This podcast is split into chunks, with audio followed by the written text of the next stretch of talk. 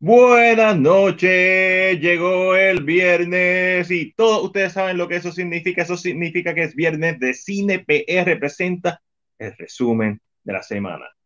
Como siempre, como de costumbre, aquí está Angelo Davis, yo soy Mac y lo primero que queremos saber es qué vieron esta semana, pero mientras eso pasa, Ángel, ¿cómo, estuvieron, cómo ese trabajo por allá por España? Pues muy bien, estuve, desaparecido. Primero me fui para, Italia y estuve un podcast y después me fui otra vez. Y después he visto otra vez. Pero nada, muy bien. Está, estaba haciendo frío, está haciendo frío ahora mismo por allá, eh, por, por, por, España. Está pasé muy bien, así que nada. Pero como que extraño como que hablar contigo porque lo que siempre le digo a la gente es que cuando tú estás trabajando o estás en otro país, uno no está tan expuesto a lo que está pasando. ¿Qué es eso? Ah, un, un de motor. ¿De quién? De los que te escuchan. Ajá, es correcto. Pero que me imagino voy a decir. Wow, que no está escuchando de este como que, eso. Vean, vayan para YouTube y vean los primeros dos minutos del, episodio.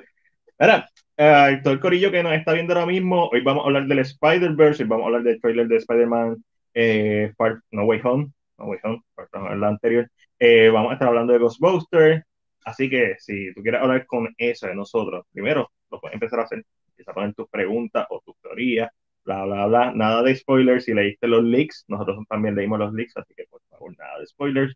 Y, en, y si viste ya Ghostbusters, queremos saber tu opinión, pero comparte el podcast, dale like, comenta, eso es lo que hace la diferencia igual a la gente que nos está escuchando, envíanos un inbox o si nos ves desde YouTube, coméntanos desde YouTube. Y hablando de YouTube, mira, aquí está Retro 80s, Big Buster Afterlife, y me encantó, fue un viaje a mi infancia, la combinación del cast nuevo con los Ghostbusters originales fue genial. Confirmado los tres volando, escribe Juan. Así que vamos a empezar esto, y quiero empezarlo rapidito, Ángel, porque no hay muchas noticias, con una pregunta que puso Chris en la semana, y es, ¿por qué los directores, especialmente estos directores viejos o de, o de cine corte finers, hablan mal de las películas de superhéroes? Esa es la pregunta. Nosotros vamos a hablar de eso al final, al final del podcast. Así que la gente vaya comentando porque ustedes creen que estos directores hablan mal de estas películas. Dejar la pregunta ahí. Angelito, viste un par de cosas. Así que, si quieres, vamos a a turniarnos. Pero antes de empezar, le tengo que dar las gracias a Alejandro Rengo de Cinemas Podcast, que estuve con él la semana pasada hablando y disertando Whiplash. Vean el episodio o escúchenlo.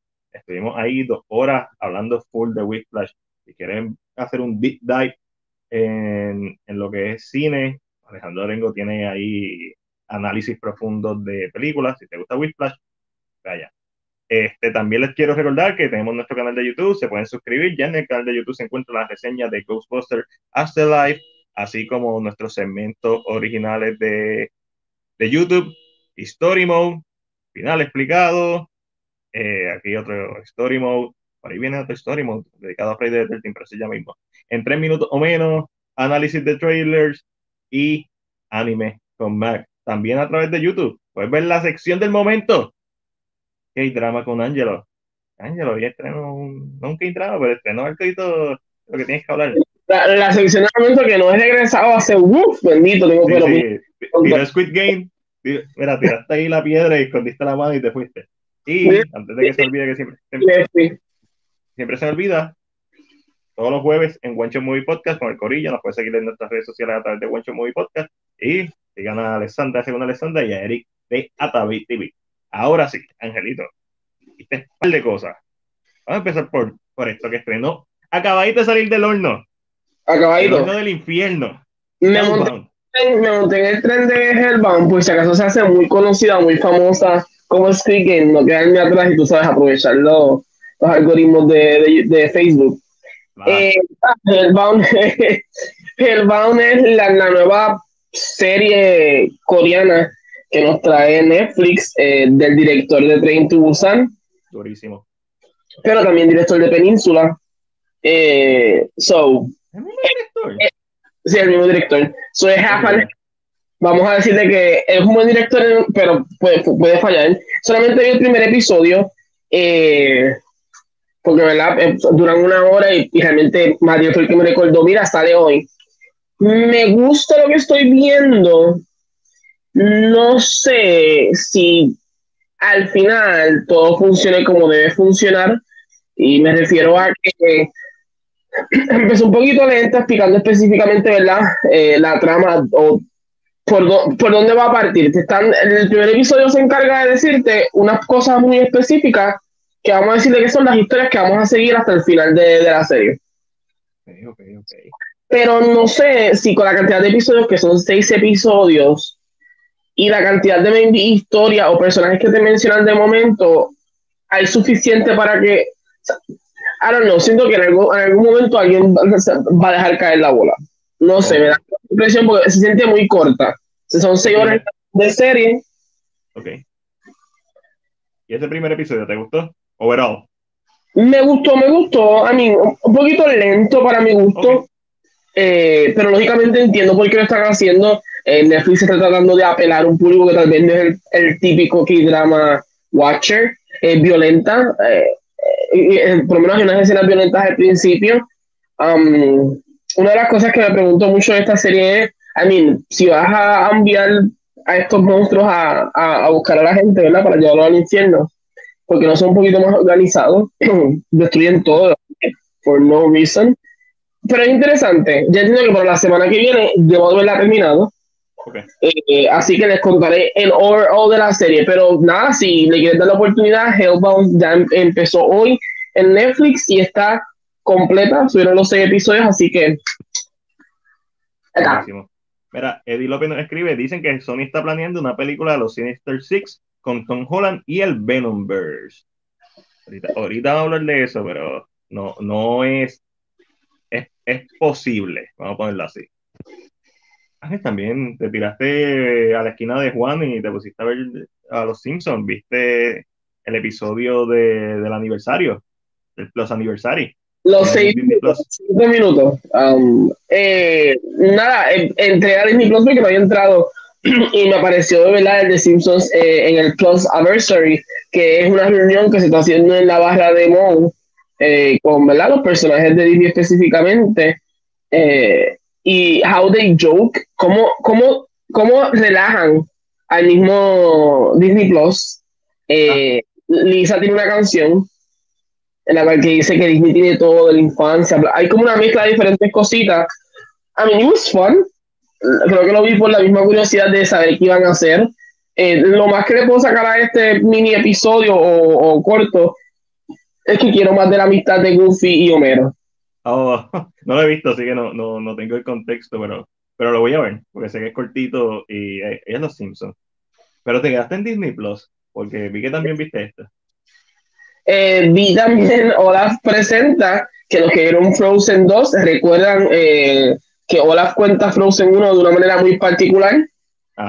En este caso, cuenta las películas de tango, Moana, La Sirenita, La Dime de Lion King a su manera. Eh, peculiar, no es igual de gracioso o efectivo que cuando cuenta Frozen. No lo encuentro tan efectivo. Eh, pero entiendo también por qué no es tan efectivo, porque lógicamente esto es algo que se hizo más rápido, algo para seguir usando el personaje de Olaf con los nenes y como que atraerlo de una manera u otra. Eh, Está con Olaf. esa llama viva, pero tiene sus momentos graciosos, tienes, tiene sus momentos que como que te puedes reír, son cortitos, realmente no duran ni 10 minutos. So dije, ¿por qué no? Así que es otra de las cosas que vi. Y pues no sé, a lo mejor te cansaste de ver este y te fuiste al lado oscuro porque entonces viste esto. Eso de Netflix. Lo gracioso de esto, eh, eh, lo gracioso de eso es que yo no encuentro eso en Netflix ahora. Oh, ok, ok. Pero a lo mejor será porque estaba en otro país. ¿Lo viste allá? Me da la impresión que fue que yo lo bajé estando en España. Y el documental es un documental alemán. Claro, Este, y, de Alemania, así que. Y yo dije, ah, es súper interesante porque como tú le explicas a los alemanes que tuvieron a Hitler, quién es Francisco Franco, eh, quién es Franco, Fue el, dictador de España. Y lógicamente yo he estado mucho en España y se escucha mucho de él porque, ¿verdad? eh, eso, la dictadura de Franco hace cuánto hace 50 años atrás casi, no pasa. No, no, Hay no, gente fue a España mientras Fran- Franco estaba vivo. Eh, so que lo encontré interesante, pero ahora no lo encuentro. Y tengo que terminarlo. Y no lo encuentro en ningún lado.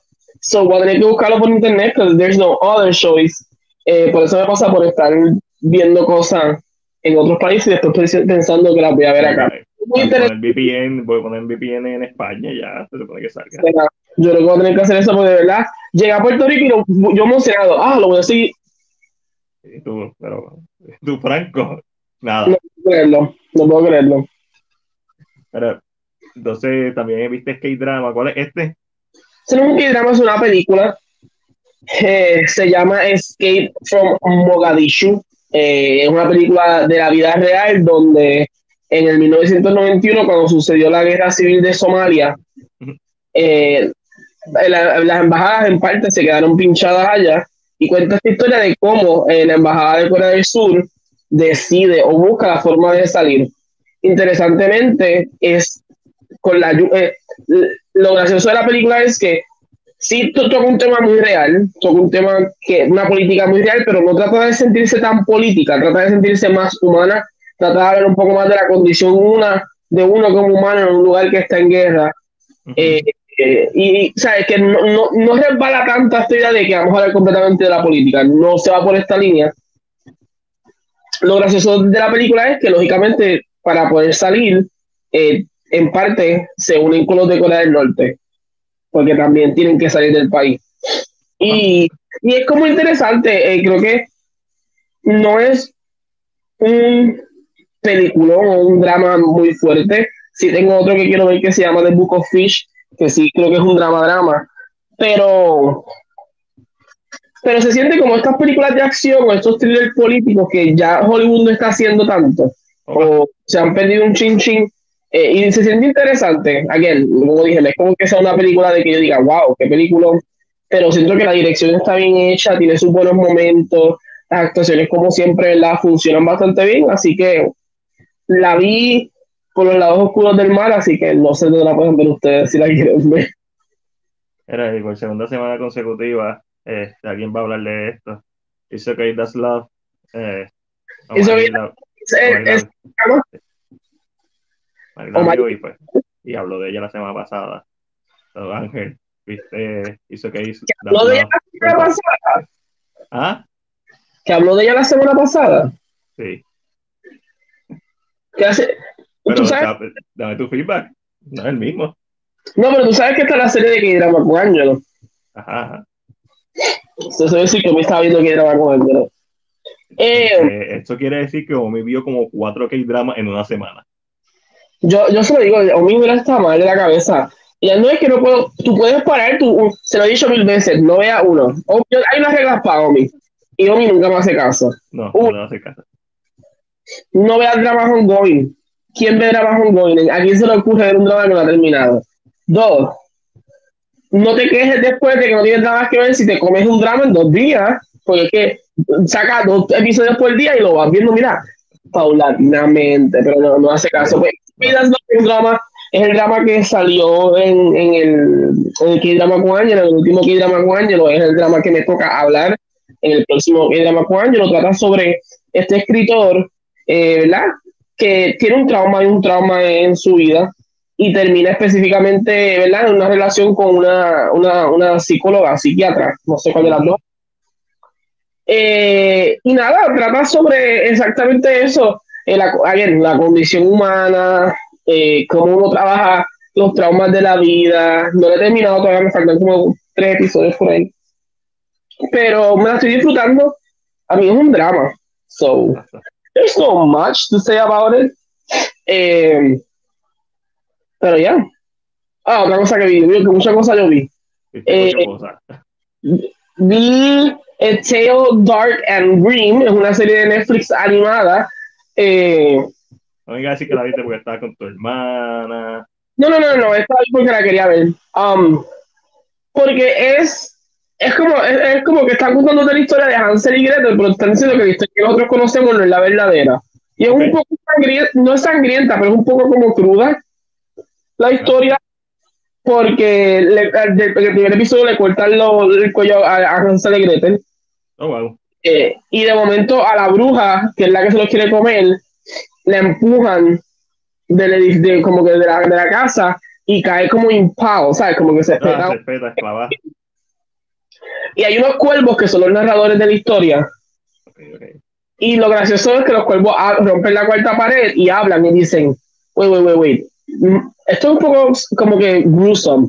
To- Todavía hay niños viendo. Hay todavía niños viendo esto. Y de momento como que hace referencia a los nenes que están en la pantalla o que están viendo el programa porque dicen, "Ah, mira, ese nene me gusta. Ni siquiera pestañeando, ese nene me gusta. So there's something weird, weird about it en el aspecto de que no es full animation para niños porque tiene unas cositas un poquito dark.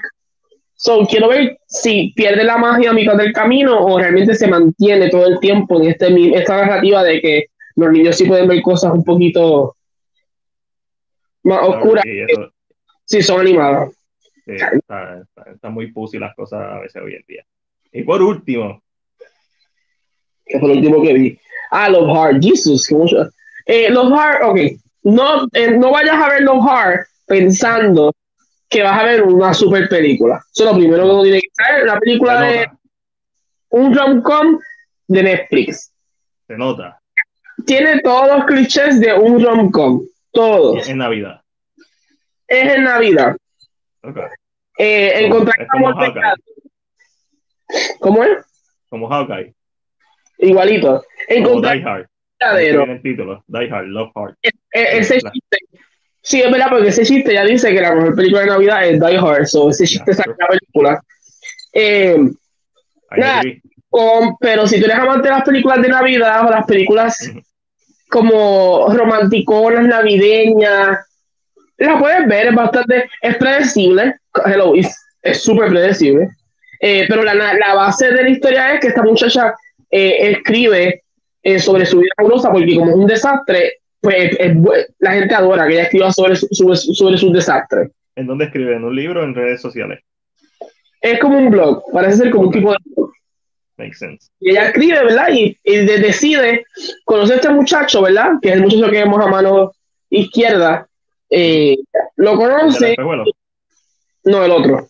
El otro, el Lindin. Ajá.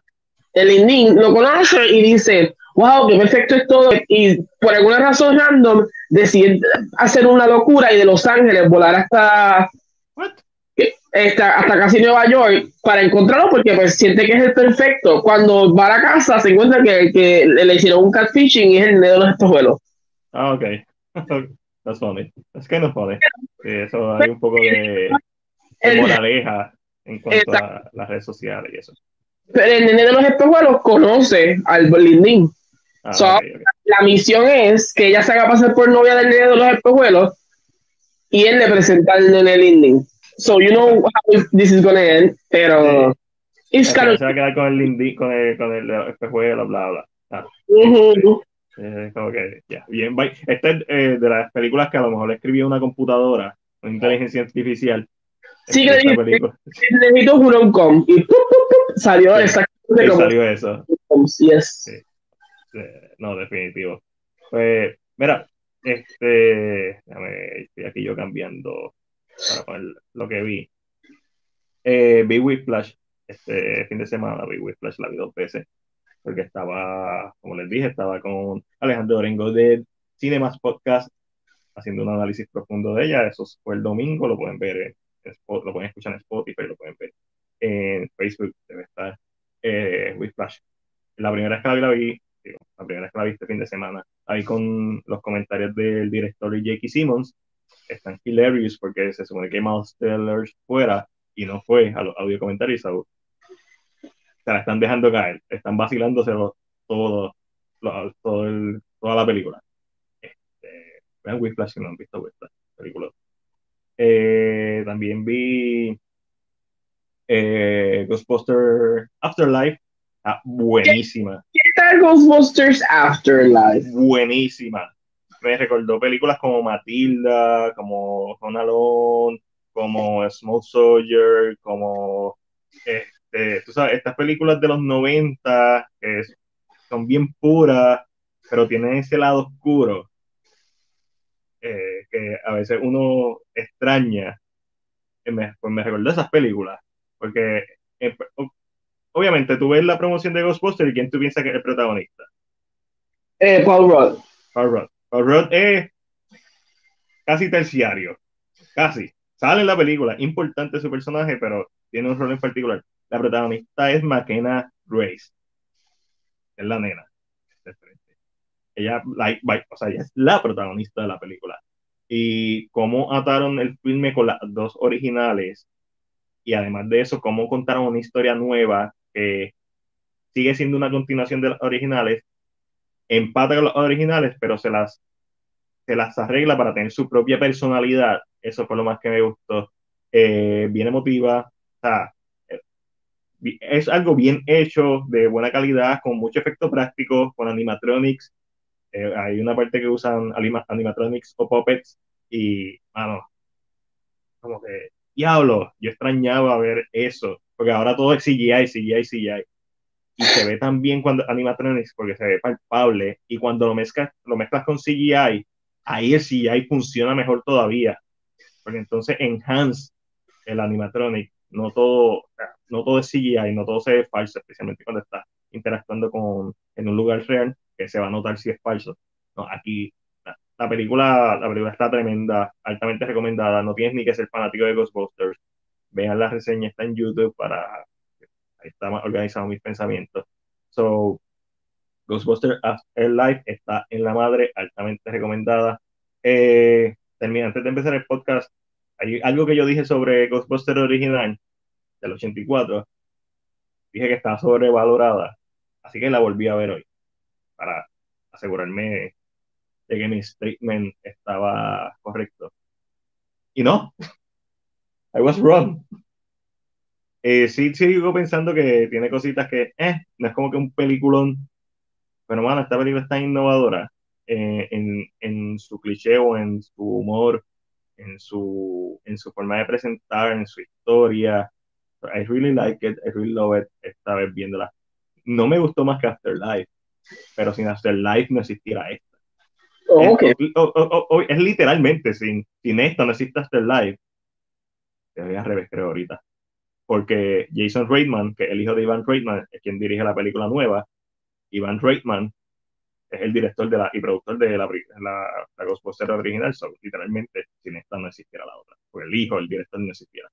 Pero, ah, no, eh, peliculón, está, está, está, bien buena. Eh, ahora que he visto películas como The Blues Brother, que es de Dan Aykroyd, y John eh, Buscemi, Buscemi no, estoy confundiéndolo, estoy confundiendo el nombre, perdonen este, puedo ver la influencia esa película de los 80, o puedo ver la influencia de esa película en esta, porque la escribió también Dan Aykroyd, o sea, puedo ver esas influencias que él tiene. Pero, mano, esta película no hace falta que yo lo diga. Esto, esta película es multigeneracional y es por algo, es por, eso. Eh, vi el último, el último episodio de Best Shape of My Life, que está en YouTube, esto es una miniserie de 5 o 6 episodios que tiró Will Smith en YouTube, este, producido por YouTube, y el último episodio está la madre.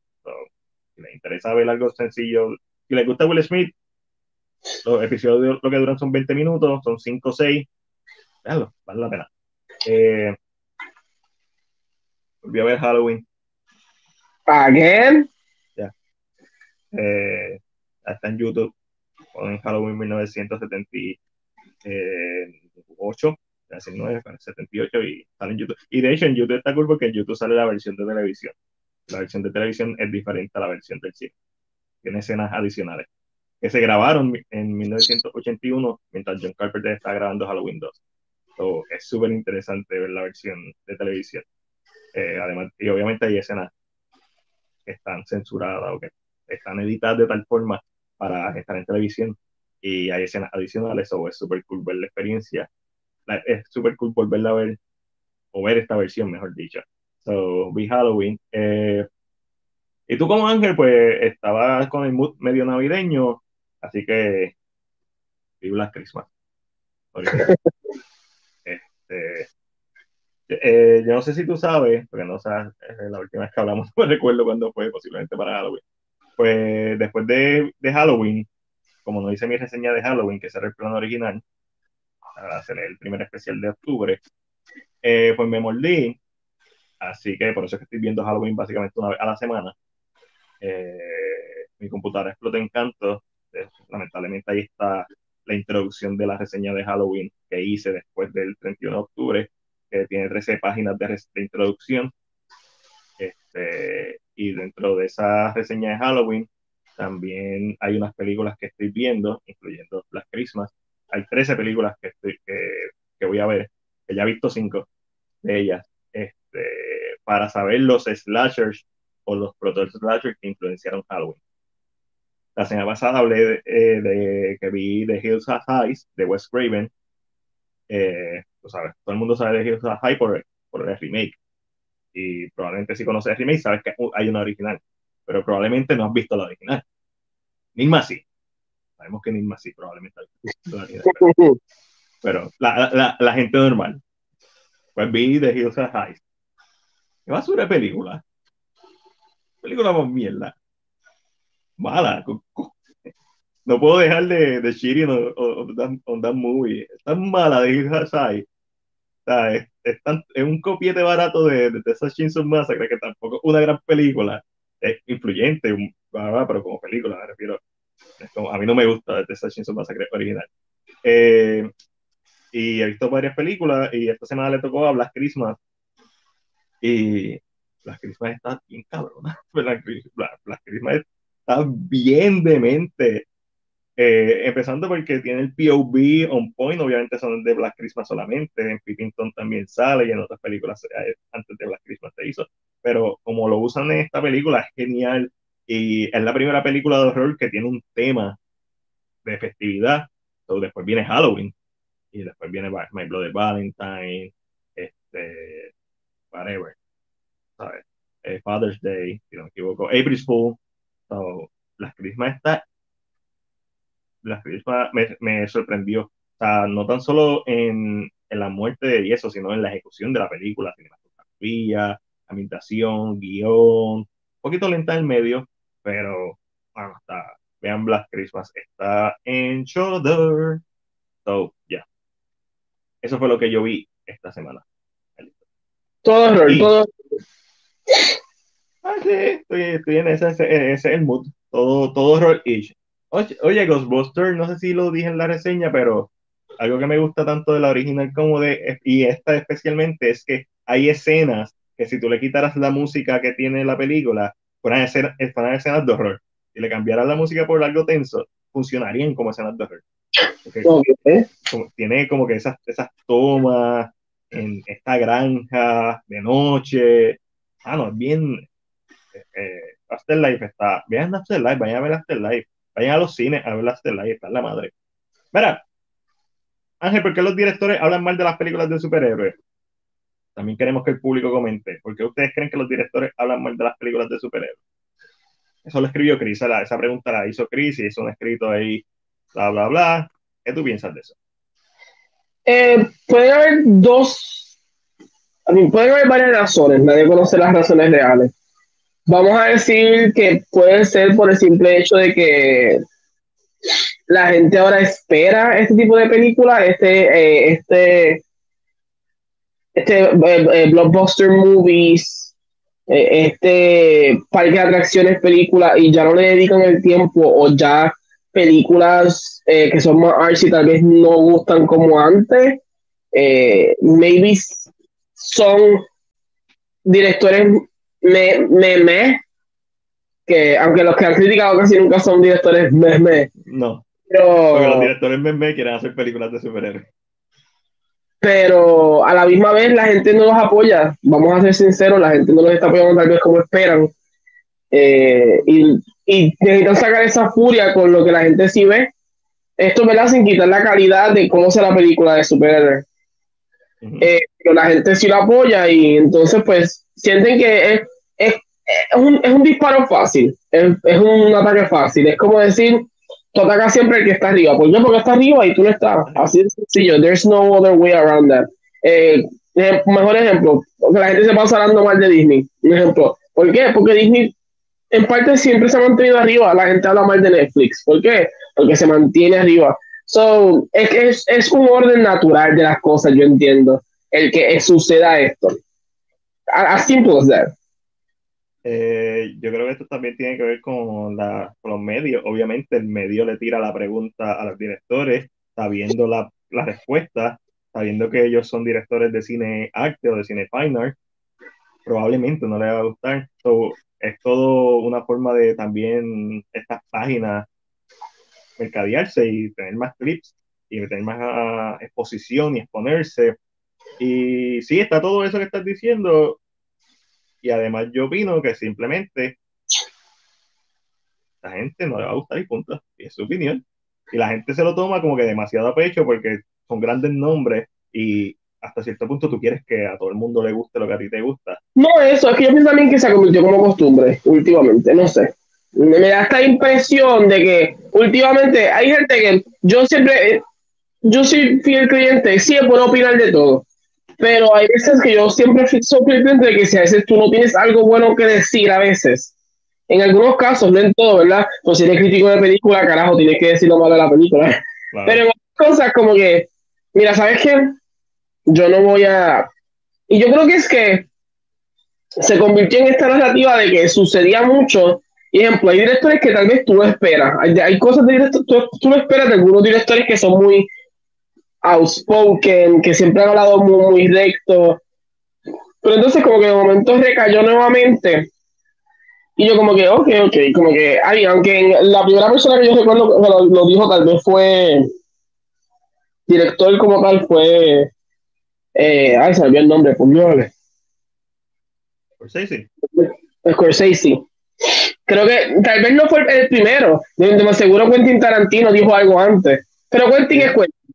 Quentin es Quentin, correcto. Quentin, Quentin tú, tú lo esperas. Pero lo, lo, cool de Quentin o lo malo de Quentin en este momento es que no, no, no se ha escuchado Quentin hablando y probablemente Quentin te va a decir, ah, yo haría esta película por esto, por esto y por esto, porque en los cómics originales y te hace la historia porque cuenta un ingenio. Fue, fue Scorsese, como por ejemplo, luego, no sé si alguien más dijo algo después, sé que después fue sí, de... Sí, sí, eh, hubieron par, este, no sé si Coppola dijo algo o alguien o alguien más le preguntaron recientemente, Almodóvar creo que dijo algo, porque le preguntaron, que salió de él. Pero estos son, estos, estos son, estos son, el chiste de estos, que estos son, imagínate esto los escritores. Es como que le preguntes a Cervantes si le gustó Harry Potter. No le va a gustar, no le va a gustar. Exacto, y no le tiene que gustar. Porque no es lo mismo, no escriben igual, es su forma de ver las cosas son del arte diferente. Eh, así puedes dar, es como preguntarle a, a Cervantes, mira, Harry Potter te gusta, y Cervantes, no. Es como preguntarle a, Beethoven si le gusta tal vez un compositor nuevo. No, eh, esta gente cuando, eh, si vamos de, de, Beethoven a Bach, a, a whatever, a otros compositores, todos los movimientos, los movimientos son respuesta directa al movimiento anterior y normalmente son el extremo opuesto. Por ende, cuando vamos a, a Bach, no me gusta este tipo y yo hago un movimiento nuevo porque no me gusta. No me gusta. y, y, no le gusta, y a la vieja generación no le gusta lo nuevo. Por eso es que tú ves cuando salió el reggaetón y explotó, eh, toda esta, es la misma mierda, es la misma mierda en cine, lo único que en el cine, pues la, los géneros son más consistentes porque son más hasta cierto punto materiales eh, en la música. La música es algo más fluido, en el cine lo es, pero la música es más fluido como el agua. El, el cine es un poco más concreto. Las comedias son comedias, el humor cambia, pero la comedia, el punto de la comedia es hacerte reír. El horror es asustarte. El agua, Bueno, ahora, me sacó, me sacó, me sacó del, del, de, la página, no sé por qué. So, cuando tú, yo, yo no, yo no voy a culpar a los directores, yo no voy a culpar a los entrevistadores, obviamente son, me parecen que son geniales al hacerle estas preguntas porque va acá, va a hacer lo que quieres, estás haciendo lo que quieres, crear polémica, eso es lo que quieres. Pregúntale a estos tipos de directores eh, qué piensan sobre las películas de superhéroes si harían una película de superhéroes. Y vas a tener el mega headline. Correcto. Pero simplemente son opiniones y obviamente yo no espero que a Martin Scorsese le guste una película de superhéroes. porque eso no es lo que él hace, eso no es lo que él se crió, eso no es lo que lo, que lo llena a él. De la misma forma que a San Raimi no le gustaba los Spider-Man nuevos, no las películas, sino el Spider-Man más moderno, Carnage, Venom, porque no lo entendía, porque él se crió con el Spider-Man de los 60-70, de los cómics originales, por eso es que él traía personajes como Green Goblin, quería traer a Lizard, quería traer a, Doctor al Doctor Octopus. Este es el tipo de personaje que Stan Raimi quería bregar. Cuando lo obligan a hacer Spider-Man 3 con Venom, por eso es que la película es así. Él lo que quería traer era Vulture. Ah, pero Stan Raimi también es fanático de Doctor Strange. Eh, por eso es que él accede ahora a ser Doctor Strange, porque es algo que él conoce y, y aprecia. Y, bueno, y, o sea que hasta dentro de una misma franquicia eso se puede ver. Y San Raimi lo ha dicho, él no es fanático de Venom, fanático de Carnage, él no es fanático de esa generación más edgy, final de los 80, 90. Eso no era los cómics que él leía. So. Si le preguntas, pues probablemente no te va a querer hacer una película de eso otra vez, porque ya lo hizo por obligación y vio el resultado. Mientras las que hizo cuando tuvo eh, creatividad artística son las aclamadas, que son las primeras dos de San Raimi. Aunque a mí me gusta Spider-Man 3, pero por otras razones. So, Ay, mi madre que me gusta Spider Spider-Man. So, es interesante el, el, peso que la gente le da, más que la, la, contestación, más que la opinión, de, el peso que todo el mundo le quiere dar a, a, a, esto, incluyendo a Chris, que no entiende por qué los directores critican a otros directores. Yo puedo entender ese punto, porque estás criticando a otro colega. Cuando eres Martin Scorsese, de lo que te quedan son cuántos años de vida. Vamos a ser realistas, Scorsese no es un nene. Este, anunciaron una, una nueva película con Jonah Hill y yo estoy cruzando los dedos para que se haga.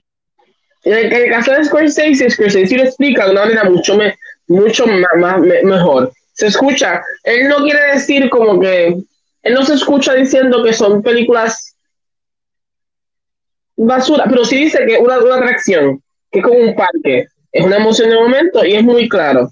Denny se siente un poco más directo cuando critica las películas. Ah, es verdad, Denny recientemente igual se lo preguntaron y... Lo hace muy, muy, muy claro, como que es, es como un cantazo más, más, heavy. No se siente como el de Scorsese que dice, pues mira, es que pues tal vez no, no, no son como las películas que nosotros hacemos, son más como, eh, como ¿verdad? Más chinas, como una montaña rusa. Eh, y ya. Pero entonces el otro dice como que no, que son como, mira, son, maybe es como lo dicen, maybe es como lo, lo expresan, eh, I don't know, I don't know. I, get that, pero a la imagen, yo pienso, a mí me guste algo no significa que sea bueno. Eso yo siempre lo he tenido bien claro.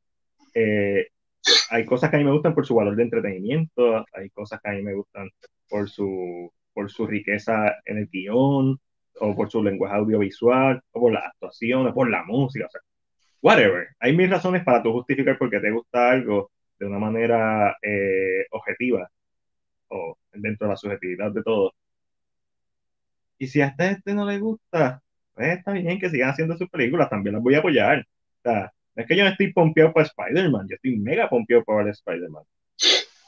Pero también estoy pompeado para ver otras películas. Estoy loco por ver King Richards, que salió hoy en HBO Max.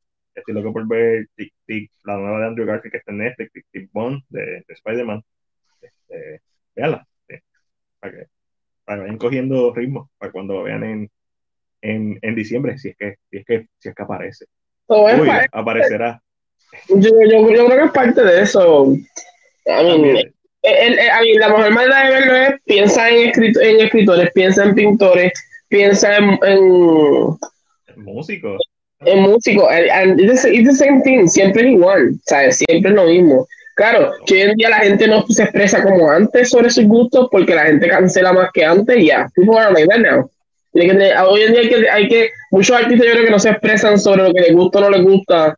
Hoy en día, un artista como Marlon Brandon no existiría hoy en día. No. Así de sencillo. No, sería, sería otra versión de Marlon Brandon, sería alguien más, o sería un Army Hammer, que, que estaría fuera del negocio, porque lo cancelarían, merecidamente o sería toda una pasada pública. Ya. So, este, eh, es parte, es parte. Eh, para, mí no está ni mal ni bien que lo critiquen. Sí, sí, todo el mundo puede disfrutar, pero todo, el mundo también debería estar acto y tener el derecho que, se, que lo tenga de libre expresión. Y si no te gusta algo, te gusta. Y si te gusta, pues, ¿te gustó? Yo como crítico, pues, que me dedico a eso. Como que cuando estaba haciendo la reseña de El Perfecto Anfitrión, eh, pues como que la hago o no la hago. Sabía que la iba a hacer, pero la hago o no la hago, sabiendo que no me gusta la película. Este, muchos compañeros, mucho esfuerzo, mucho talento. Pero al final del día, uno, en mi opinión, y dos, la gente que nos sigue, que quiere saber mi opinión sobre películas, específicamente en cuanto a reseñas de YouTube se refieren, va a estrenar una película puertorriqueña que se ve bien decente si ve el trailer, el póster y eso, pero yo no te la puedo recomendar. Ya te puedo decir, honestamente, que ya que me invitaron a verla, hay películas que yo no hago reseñas, por o oye razón. Este, probablemente es porque no, no tengo tiempo para gastar en hacer una reseña. O tengo prioridades porque hay películas que yo no le he hecho reseñas y me encantan, como la última que vi de Gerard Butler con Frank Grillo, que por cierto Gerard Butler está de cumpleaños.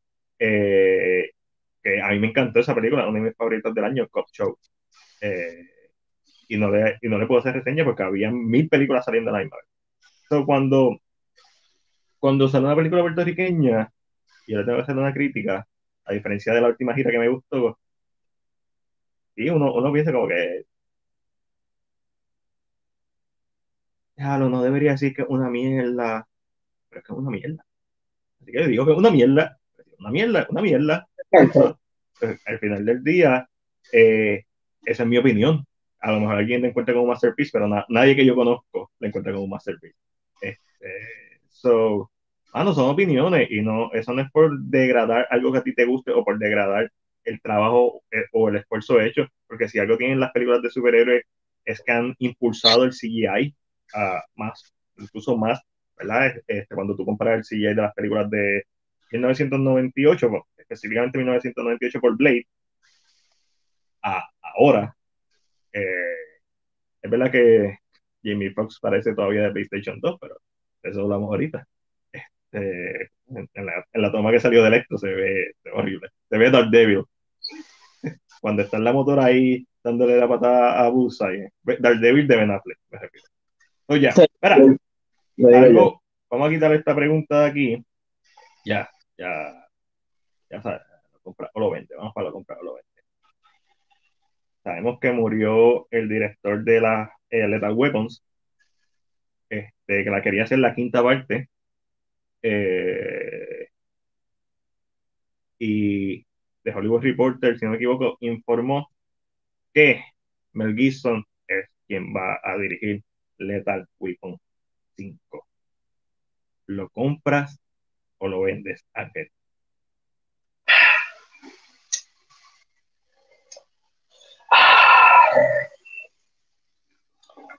Mel Gibson está regresando poco a poco. Yo lo compro. Mel Gibson es mejor director que actor y Mel Gibson es un buen actor. Eh, Mel Gibson también ahora está con The Continental, ¿verdad? Sí, pero yo no sé, yo no entiendo todavía eso. Yo entiendo cómo él va a ser el protagonista de The Continental. Si él va a ser un personaje secundario es fácil de entender, pero el protagonista. Mel Gibson se ha desaparecido o estaba en la lista negra de Hollywood y poco a poco está regresando. Sí, pero él lleva ya este, hizo Hacksaw Ridge hace varios años. Con esa película la partió. Eh, y, actuó en par de porquerías, eh, incluyendo la de la tormenta en Puerto Rico. La esa que, está bien decente en la película.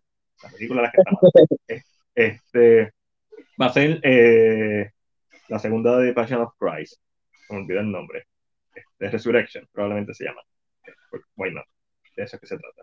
Este, so, qué mejor, quién mejor para dirigir, ya que se murió el director original, que una de las estrellas, debatiblemente la estrella de Lethal Weapon, que resulta que es un gran director.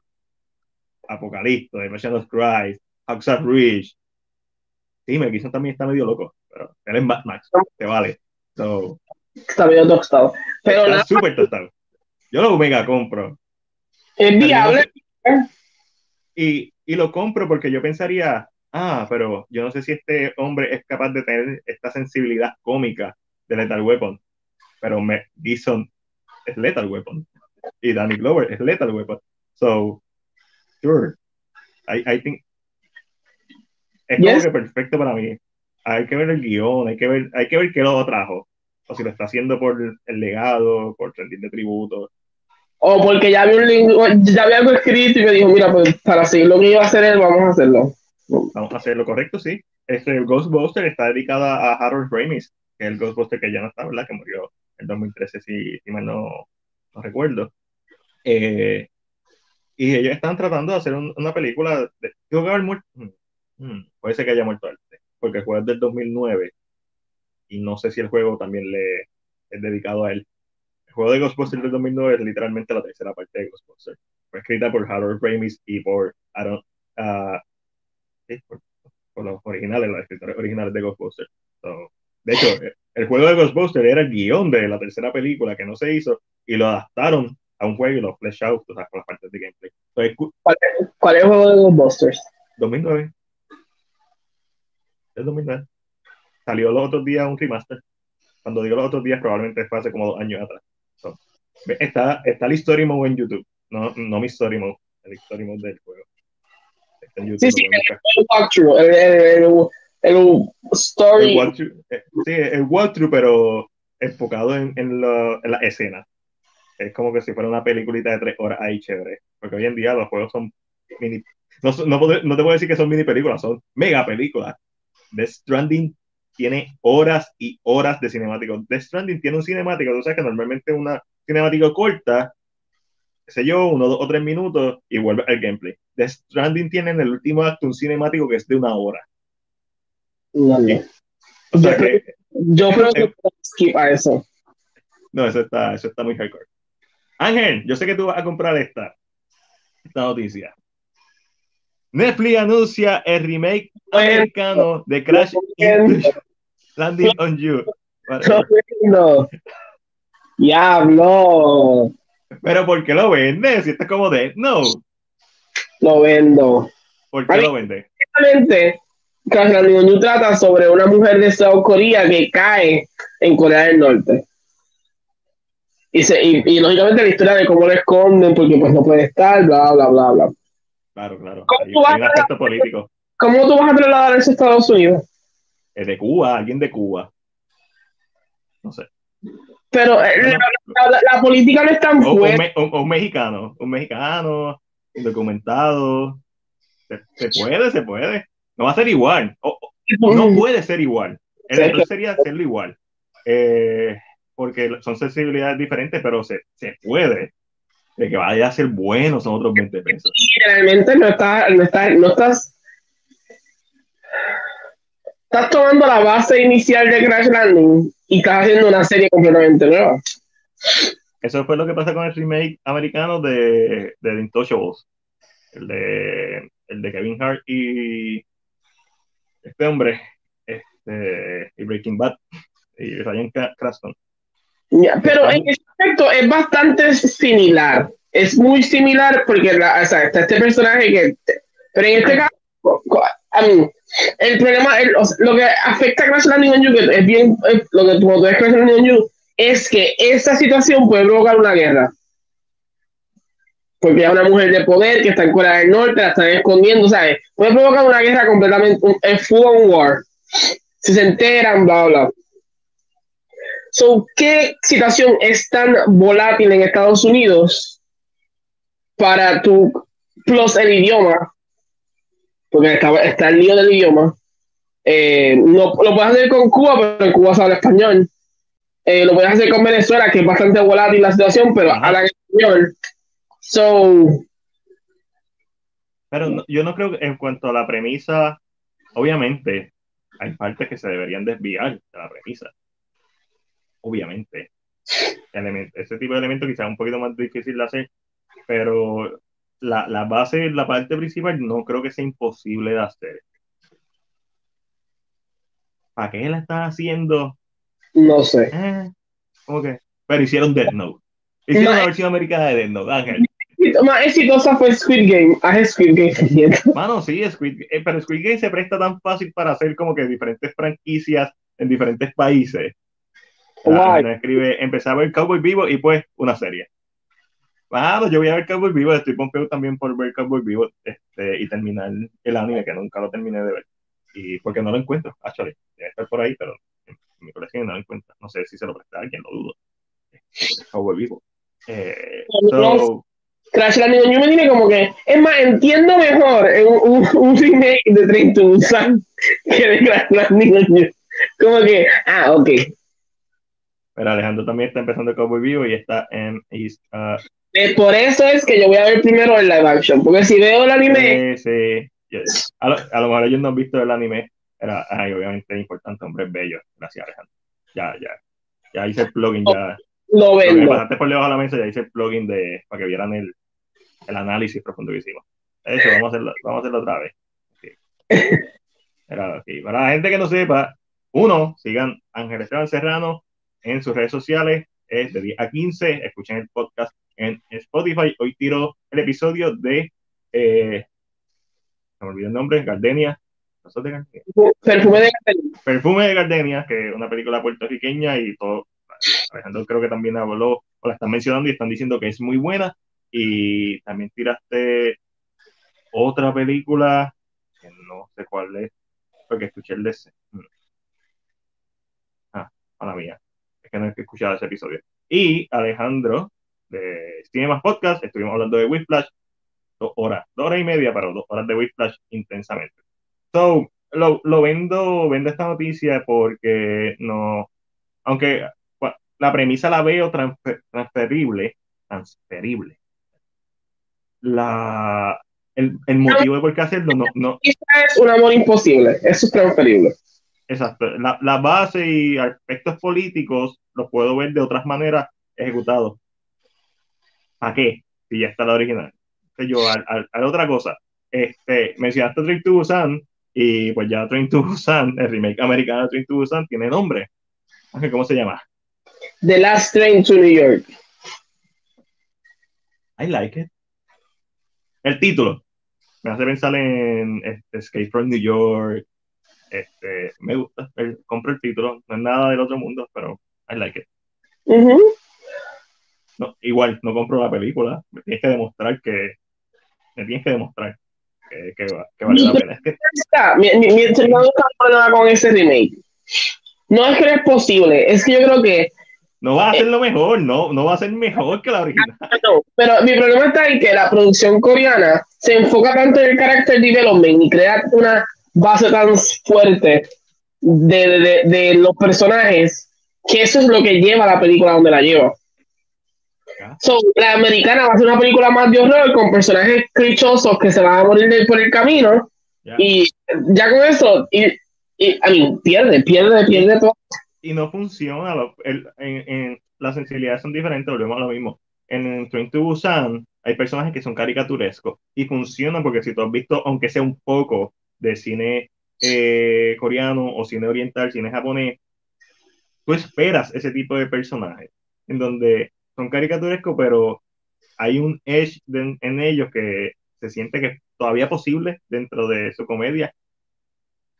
Los americanos no, no saben dominar eso las películas americanas o son puras caricaturas eh, de Looney Tunes o son muy edgelords, son muy oscuros. Y me gustaría verla, la voy a ver, pero no le tengo confianza, me gusta el nombre, me compro el título, pero la película todavía no encuentro razón ni ton ni son. Y, y, no, y no he escuchado que tenga alguien detrás de ella que me motive a, a decir, ah, tiene posibilidades porque este director, este escritor hizo este. este. Tenemos los derechos y vamos a hacerla.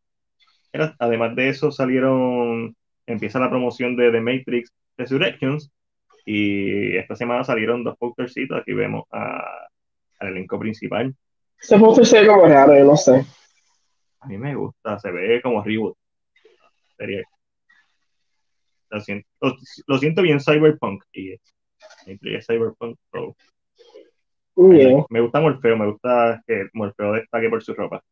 Porque en la original también destacaba por su ropa. Y salió este con, con Neo y Trinity. Bien sencillo. Este me gusta más. no sé, tiene algo que me gusta. Jesus, ahí. Ahí. Eso es, eso es, esa película de, eso es de Matrix, eso es Jesus and the Disciples. Básicamente, ahí están los cuatro discípulos, faltan los otros, los otros ocho. En la búsqueda de los discípulos. Este póster lo compro, este póster me da lo mismo.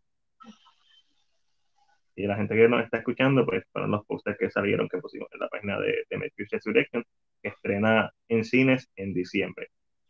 Así que, buen momento para hacer el, maratón de las películas y Animatrix y ver el History Mode de, de, de Enter the Matrix, si, quieres un extra. Que de hecho, lo, las hermanas eh, para el videojuego Enter the Matrix grabaron escenas que son únicas del videojuego. Con los actores, con Jada Pinkett Smith, con los Es verdad, es verdad que, que el juego tiene escenas.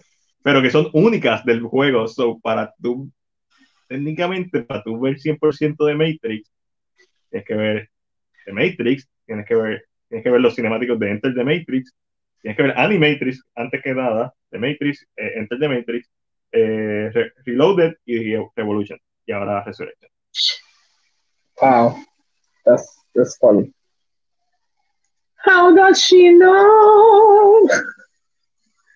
Eh, Amy Adams y McDreamy, este, no sé el nombre de ellos, solamente sé que es McDreamy. Patrick Dempsey. Patrick Dempsey, pues, obviamente sabemos que van a hacer la secuela de, de, Shin- de Enchanted. Enchanted. Enchanted es la serie de, de Disney de Groening. Enchanted es la película y Disenchanted eh, es la secuela. la secuela.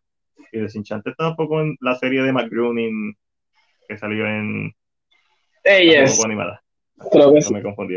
Eso es true mío. So, van a estar juntos, cool, I guess, es como eh, la de René Salagar, que la hacen cada cierto tiempo las películas, sí, yo espero, espero, verlos juntos. Pero esto está cool. Esto está cool, a mí me gustó esta película. Es bien, esta película mí- es bien simple. Muchos se tardaron en hacerla. Sí, y- y no hay necesidad de hacerla, uno, pero es cool. Amy Adams no tiene necesidad en su carrera de hacer esta película, ni económicamente, me imagino que no tiene necesidad de hacer esta película. Igual él, le, le debe ir bastante bien, con, aunque después de Grey's Anatomy probablemente sus finanzas bajaron. El, el cheque, el cheque estable bajó, este, pero, mano, está súper cool, está súper cool, so, eso, eso es lo que me gusta de los revivals que están tirando, que se están tirando. Es como que cuando son revivals, cuando están bien hechos, como Ghostbusters, eh, eso está bien hecho. Esto, por el- el- la gente que tiene esa nota que va a estar bien hecho. The Matrix también me motiva por eso, aunque también me preocupa, porque The Matrix siempre ha sido algo tan denso y tan complicado. Y al punto de que la primera sigue siendo by far la favorita de todo el mundo, porque las otras dos no están al nivel. Son buenas historias, pero no están al nivel. Este, so, pero esto, esto, esto es simple, esto no es tampoco a, matarse. Yeah, a new story in New Zealand. lo que tú quieres verle a estos personajes otra vez. That's it. Y, y work. Mira, y con eso pasamos a Netflix y los demás. Déjame ver los comentarios que me escriben por ahí. Yo vi los primeros cinco episodios hace tiempo y tiene un mejor ritmo que la serie. Ah, no, la serie, este, la serie, el anime de Cowboy Vivo tiene un ritmo excelente. So, no dudo, la mejor, es la, la original.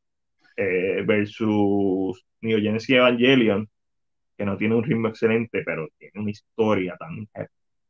Tiene una historia tan cerebral y tan densa, en el buen sentido de la palabra, como de Matrix, este, que, mano, que es imposible de, de ignorar. Pero con Netflix y los demás, eh, porque si no, ya me mata. Alien Shoulder, la película de horror, según Chris de CinePR, la mejor película de horror del año, The Medium. Y la voy a ver, tratar de hacer todo lo posible por verla, verla este fin de semana. Ya ustedes saben, no esperen, no esperen que la vea. Estoy diciendo que la voy a ver y probablemente no la vea. Pero está en Shudder y pues creo que por primera vez Shudder entra a la sección de y los demás. Un plus para. Eh, la- Red Notice, una película que quiero ver. Quiero verla. Honestamente quiero ver. Porque Ángel Esteban Serrano de, de A 15 dijo que estaba fun y he escuchado gente que ha dicho que está fun. Se convierte en, la, en el opening más grande de Netflix, me imagino que en los cines. Eh, lo cual no es mucho decir, porque probablemente estuve en más salas que de Irishman por la- el elenco que tiene. So, lo, Yes. lo vendo porque me parece una noticia estúpida, pero así es que se venden las cosas. La en grande es esto. Eh, ¿La viste, Ángel? ¿Viste Red Notice? ¿No? ¿Te interesa? La tenía en lista para verla, pero... Eh, La tenía lista para verla, pero salió Hellbound, salió Cowboy Vivo, han salido un par de cosas que yo todavía no he visto, yo todavía no he visto de Harder They Fall, este, que la tengo en lista también. So, un par de cosas. Esto lo compro. lo compré. HBO, sí, está fácil. HBO Max anuncia un reunión para enero 1, 2000, 2022. 22. De, de Harry Potter. Este, Daniel Radcliffe, Emma Watson y Rupert Green van a volver para, este, para esta reunión. Muy lindo y muy lindo todo, pero ¿sabes a quién anunciaron para la reunión? A JK Rowling, claro que no van a anunciarla. Cancelada. Eh, después de, de- de los comentarios. es- A mí, No, debería estar, debería estar. Probablemente esté. Simplemente no lo anunciaron. Potter ya se para ella.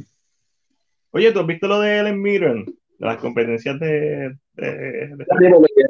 ¿Lo viste? ¿Qué tal? ¿Se ve script o se ve legit? No, no he visto el programa, vi el, trailer. Ah, sí, eso, yo, yo vi el trailer. So, tengo que sacar tiempo para, ver- para, para ver eso también, como si no tuvieran más cosas que ver. So, la reunión, estoy bien pompido con esta reunión porque obviamente eh, yo vi la reunión de Fresh Prince of Bel-Air, que, que me interesa. La de Friends no me interesa, son no la vi. Este, ¿Para qué? Eh, si no me interesa. Si no, no, no lo disfruto. Pero esto obviamente es algo que voy a disfrutar. También hoy, este fin de semana estaba viendo una entrevista a la fracasa de Gimli en Lord of the Rings. Buena entrevista. ¿Qué, qué- qué Una- tipo más, elo- qué actor más elocuente? En YouTube. Ahora que tú dices eso, yo no cancelé la compra de, del, De la trilogía. Cancela, de Lord of the Rings y, y de Hobbit. cancela eso. No, porque yo creo que ya me la cobraron. Horrible. Ah, shit. Horrible. A mí, yo, yo tampoco las tengo, so no es como que it's a bad decision, pero Automáticamente tú compras The Hobbit, it's a bad decision.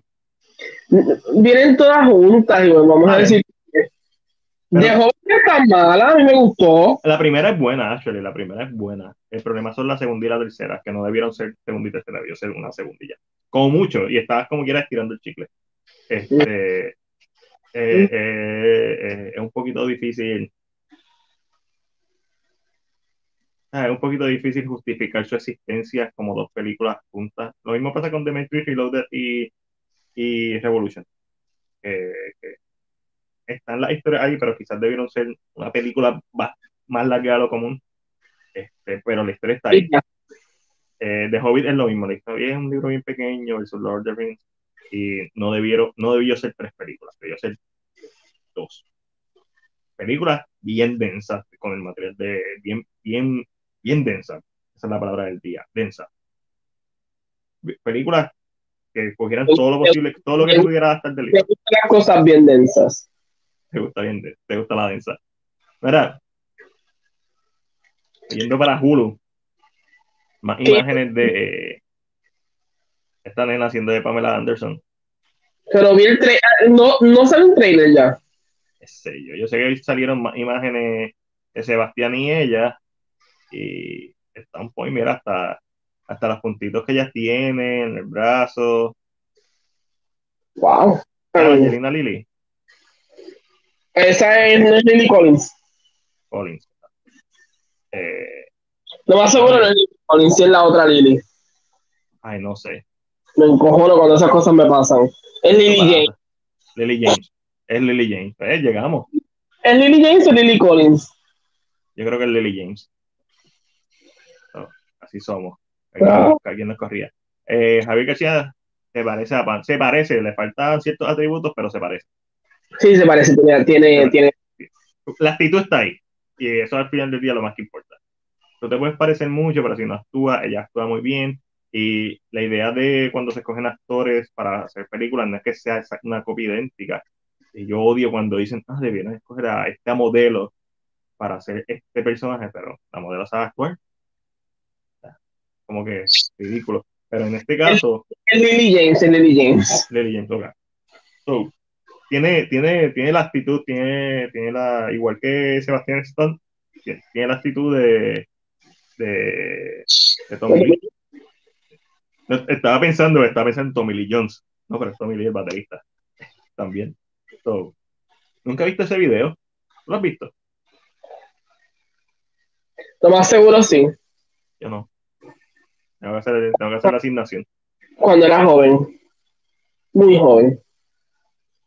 As, as long time ago. En la cara far, far away.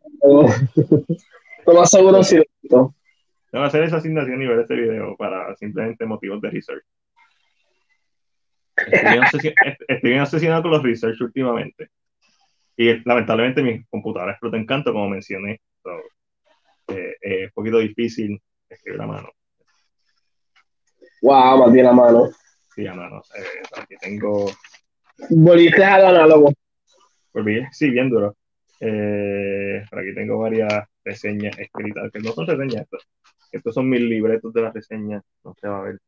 Que no son, son notes, son puntos de referencia. No son libretos. Yo improviso todo lo que digo. Este. Pero sí, super cool. No, imágenes, no viste el trailer. Lo no la vea. No, algo que me interesa ver, honestamente. A menos que, que de momento empiece a salir reviews y digan, no, esta película es más profunda, es otra cosa.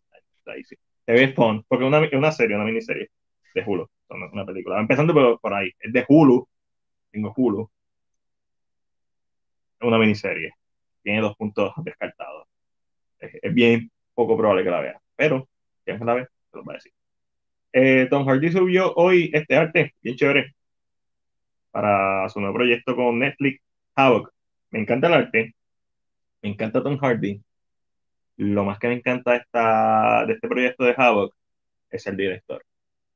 Es el director de The Raid, las películas de arte marciales. Es un thriller de acción con el tipo que probablemente hizo la mejor película de acción de los últimos 15 años. Fácil. So, fuck yeah. Eso es lo que me motiva. El Gerard, whatever. Este, menciona a Lily Colley y me dan ganas de ver To the Bones otra vez. Me dan ganas de ver a, a Lily Collins en lo que sea. So, Ángel, viste este artecito bien lindo, director, bla, bla. Gente, estamos a punto de hablar de Spider-Man. Los que están aquí son la gente que tiene que estar. Eh, Havoc, no, no lo había visto. Me lo, lo vi ahora. Yo, yo sabía que existía, pero si no llega Tom Hardy a poner eso hoy, no lo. No está, no está en mi mente.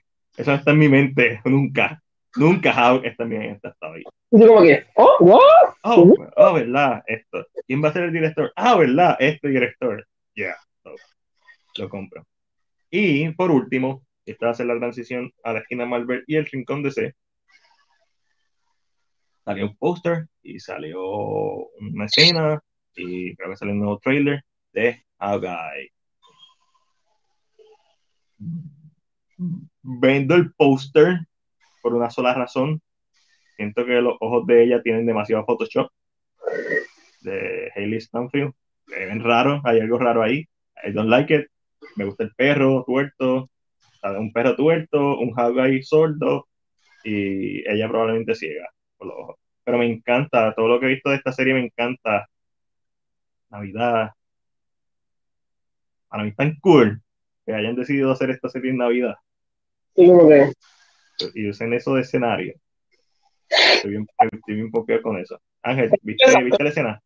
No, no vi la escena, no he visto nada más de Hawkeye, me he decidido no ver nada más. Muy bien. Te, te va a gustar. Por esa escena nada más que tiraron es como que, yeah, yeah, de, de Sí, estaba súper fun. Uh, a mí me gustó. Es una escena donde ellos están escapándose en un carro. Está, es como si fuera un one shot. Está súper, está on point. So, y pasamos.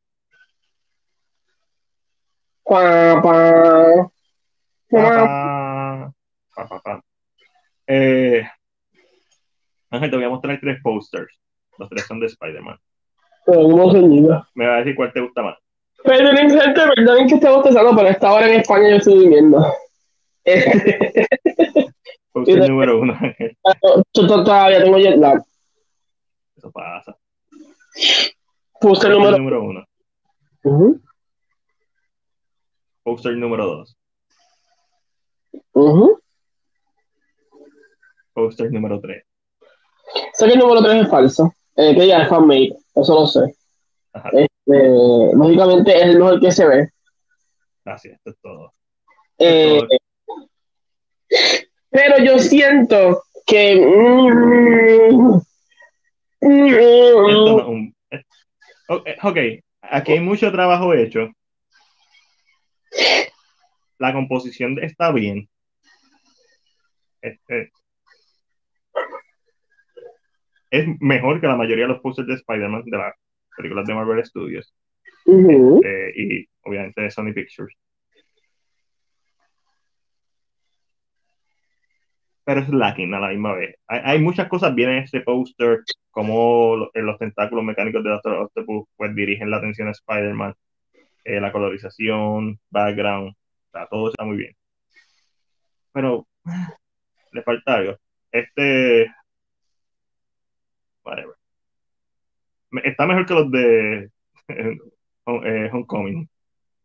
Pero igual, los tentáculos te dirigen la atención, está el mundo atrás al estilo de Doctor Strange, Doctor Strange porque Spider-Man no puede estar solo. Esto es arte. Ahí, ahí- ahí está la diferencia. Esto yo lo veo tan artístico. Sí. Pero también lo que pasa es que se tiene a los dos, a los dos personajes Ah, que no, saben claro. No, no, no, de- definitivo, obviamente. Entonces, Eh, la impresión que Otto y este. mm, I don't know. No, yo pienso, en base al trailer, yo pienso que Otto es bueno. Este, porque si como él dijo, su historia termina, o mejor dicho, su historia comienza, comienza donde terminó Spider-Man 2, ¿verdad? Su arco de historia de personajes.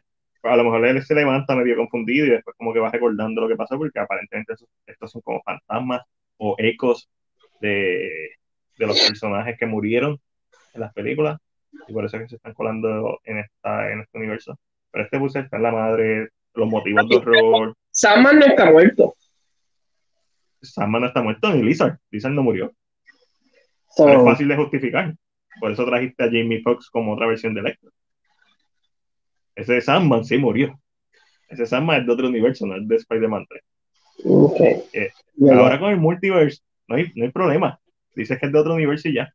Y Lizard, Lizard no murió, pero es de otro universo. Eh, yendo, ¿Viste el trailer? ¿Viste el trailer de Brasil? Eh, yes, lo vi. Eh,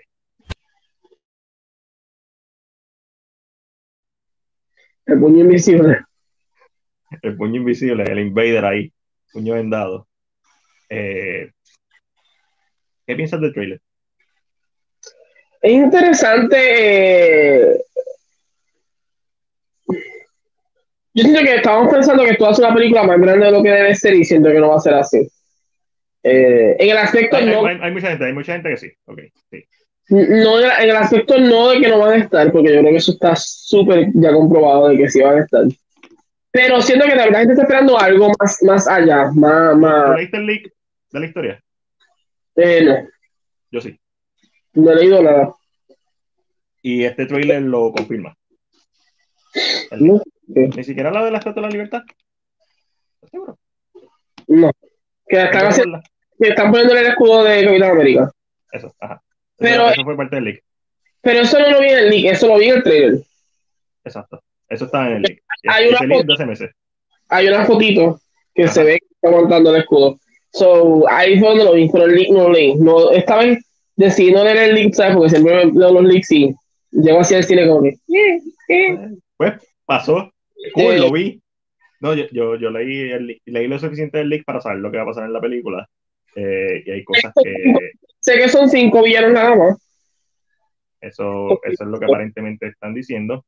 Y que son Eh, cinco, los cinco que hemos visto. Exacto. Hay que ver si es que son. Ok, porque está Do- Doctor Octopus, Green Goblin, Sandman, Electro y Lizard. Yo dudo que Doctor, Doctor Octopus se quede como villano hasta el final, porque ahí en el mismo trailer se ve que Doctor Octopus como que está peleando contra Electro. Ujú. So, yo dudo que él va a ser un villano. No sé si se refiere a que él como villano en, en, en su posición original y después se lo va a ayudar o que va a venir otro villano porque también se ve como un estilo un Green Goblin Jr. Sí, según eso sí sé, según los rumores ese ese este Dafo en, en un rediseño.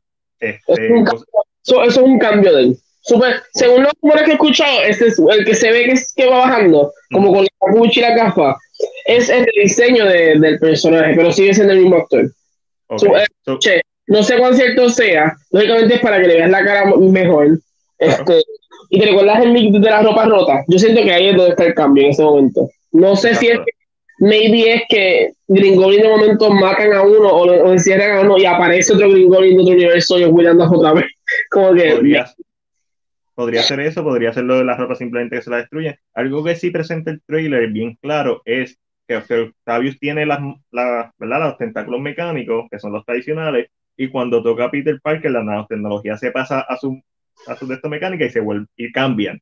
No sé qué tipo de upgrade, porque para mí solamente se ven diseño, porque no tengo contexto. Como tú sabes, cuando le cambias el diseño a tu avatar de cualquier juego, cualquier juego en donde pueda hacer eso, pues es como que, ah, mira, lo, lo pimpió.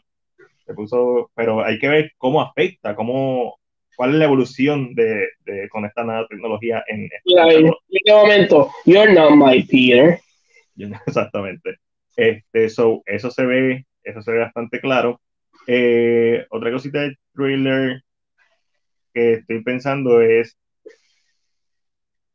obviamente, creo que es bastante obvio que vamos, que vamos a ver los Spider-Man. Estamos viendo a Andrew Garfield, Tom Holland.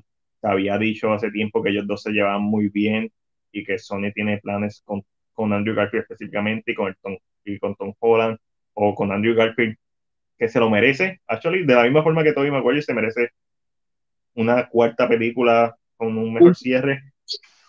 Eh, no esperen eso, eso estoy yo diciendo que se lo merece. Este, pero al menos su personaje tiene una historia bastante competente, a pesar de que no todo el mundo le gusta Amazing Spider-Man 3. Eh, cuidado, el no te caigas. A todo el mundo le gusta Amazing Spider-Man 3. Eh, so, para la gente que no está escuchando, está sacando la película Amazing Spider-Man 3 DVD, enseñándosela a So, aparentemente sí hay planes con Andrew Garfield. Algo que me gustó, y no me va a molestar si pasa, si sale, es que aparentemente Daredevil no va a salir. Según Mami Grace. Entonces, si sale, cool. Si sale cool en el contexto de que, pues, no es el mismo Daredevil de la serie de Netflix, pero... Que Murdoch sí sale. Daredevil sale en She-Hulk. Y que, no, y que, no, te sorprenda que salga primero en Hawkeye. No lo dudo. Eh, eh. ¿Sabes por qué? Ya hemos, hemos está gaseado. No es el mismo Daredevil. No es el Daredevil que la gente quería. Pero yo no necesito que salga para presentar nada más de, de, que abogado, there's no need, porque él está huyendo. No hay tiempo para, there's no need. So. Va a ser un cambio glorificado que no va a tener ningún tipo de importancia en estos momentos. Vamos a ver, ojalá tenga importancia después. Pero Daredevil, o sea, Charlie Cox como Daredevil excelente en el contexto de su serie de Netflix, porque tiene a Vincent Dinofrio, porque tiene a un elenco, porque tiene una historia y un elenco que se enfoca en, en su personaje. Traerme un cambio de él si tú no le vas a dar algo a largo plazo, para mí no significa nada. Eh, es totalmente. Va a ser cool verlo, Qué bueno que le pagaron, qué bueno que tiene un cheque, ojalá salga en más series, ojalá veamos un revival de Daredevil, ese es el punto, que hagan un revival de Daredevil. A lo mejor lo, tiran, lo tienen para Hulu. Hulu necesita malamente contenido, ¿sabes? Que sea como de Mandalorian, que sea algo que la gente simplemente se suscriba para por eso y que se quede por lo, el demás contenido bueno que tiene. Pero Hulu necesita malamente eso, por eso es que las series que son más oscuras, como eh, o las películas como la de Predator, la mía para Hulu. eso es lo que yo quiero. Yo lo que quiero es que hagan un revival de la serie. No tiene que ser del mismo universo de, de The Defenders o de Netflix, pero tiene que ser en ese mismo contexto. Porque después de tu ver Daredevil, una serie oscura, violenta, bla, bla, bla, tú no puedes hacer esa serie en Disney Plus. no se presta, no es la plataforma para eso, no el contenido que está buscando. Si para Disney Plus, que tenga Ben Affleck. Ya, es, es, es PG-13. Eh, Disney Plus aguanta un PG-13. El, el Daredevil de Charlie Cox es R. Y, y necesita ser R por los temas que toca. So, un cameo glorificado está cool, de la misma manera que está cool el cameo de Jackie Simmons, como en la, en la escena post crédito de, la, de Far From Home, está súper cool. Otra, establece que pueden actores de otras películas volver a sus mismos personajes, a otras versiones de sus mismos personajes. El punto de, de Save Dark Devil no es un cameo glorificado, es la serie. Es, el personaje, el personaje de, de, tres temporadas, que todo el mundo ama la tercera temporada y no la ha visto. y a mí me gustó mucho la, la, la primera y la segunda, y me gustó mucho su historia en The Defender. Eh, so, en algún momento veré la tercera temporada de Daredevil. Y. Pero como que era está cool, porque. Y no sé si te fijaste que cuando Doctor Strange está en, en, el Estado de la Libertad, que dice como que no puedo aguantar, por ahí viene y no puedo aguantarlo. Mucha gente tiró, comparó con el, el brush de, de Loki. Era más o menos de ese color también. So, me gusta que sea como que, ah, sí. Literalmente Spider-Man va a ser, o sea, Doctor Strange va a ser la secuela directa de Spider-Man. Lo que va a entrar, eso, eso no me sorprende que sea el final del juego. Y él, I can hold them, they're coming. Y yo, who the fuck is coming? Who's coming? What are you saying? Si ya los villanos están, ¿quién viene? ¿Quiénes vienen entonces? Entonces, lo que a mí me... esencia de llegando, son demonios cualquiera que están entrando y están diciendo eso para emocionar a la gente. Lo más seguro son demonios interdimensionals como los de Shang-Chi y nosotros emocionados. O que vienen personajes, pero I don't think it's personaje.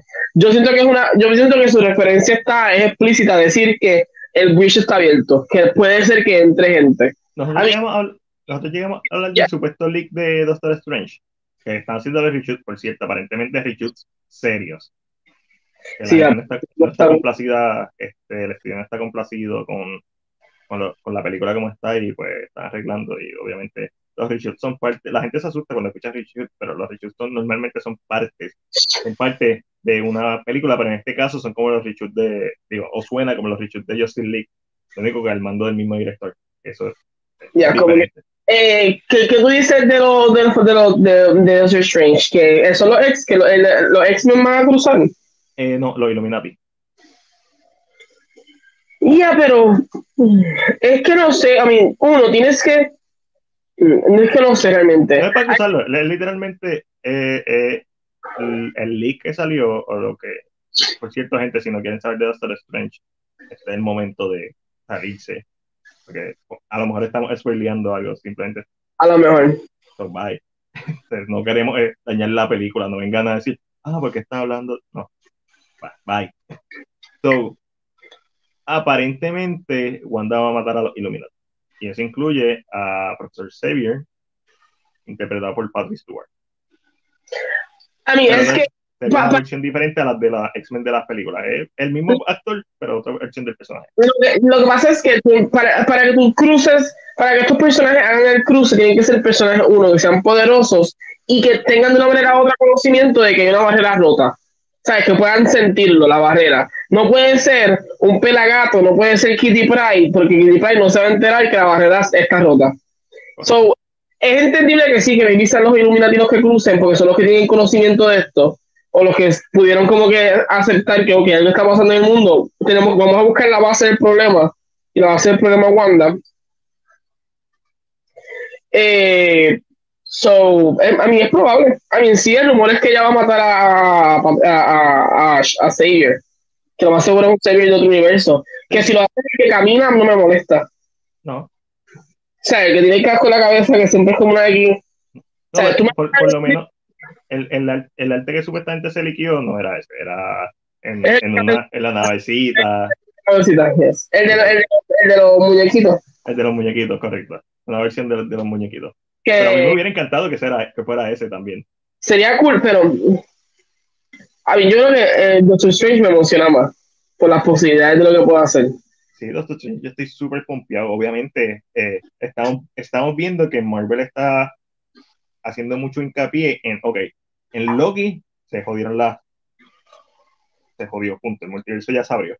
Eh, con Wanda sabemos que ya también va a explotar eso, que se abrió. ahora el spell de Doctor Strange, que parece que también Spider-Man lo, lo, lo, dañó. Y yo, y yo quiero ver cómo explican, porque están pasando tantas cosas, porque Doctor Strange directamente le dice a Peter como que, ah, gracias a que tú dañaste el hechizo, esto está pasando. Pero yo también. que lo de Peter es más contenido. Peter sí rompió un esquema del tiempo, pero un esquema de su tiempo, de su Spider-Man. O sea, rompió un esquema, rompió un multiverse de, de Spider-Man. Yo siento que Wanda rompió realmente todo, porque lo que hizo es buscar por... Pues lógicamente Wanda tiene el Darkhold, por lo tanto tiene más poder que cualquier otra persona ahora mismo, hasta Strange diría yo. Eh, no sabemos a nivel que está Strange ahora mismo, pero sí sabemos que cuando yo estaba estudiando, que hacía el Astral Projection, entonces Strange estaba durmiendo siempre. No sé, nunca lo vimos al despierto, que es una cosa que vemos con Wanda. Wanda está en la cocina y de su Projection está leyendo todo lo que da. So, el nivel, lógicamente, el nivel de. I mean, yo sé que de una forma u otra Agatha tiene que regresar ya viene la serie de Agatha, eso fue una de las cosas que anunció. Pero siento, pero siento que Agatha tiene que regresar con Strange, como que Strange tiene que buscar a alguien que sea conocedora de ese tipo de magia, como que pueda ayudar. Entonces, como que la tenga que ir a buscar, la tenga que levantar, lógicamente, trabajar con ella para lograr una idea de. Pero, pero es como cool, pero lo de, siento que hay un engaño con el de They're coming, I can hold them.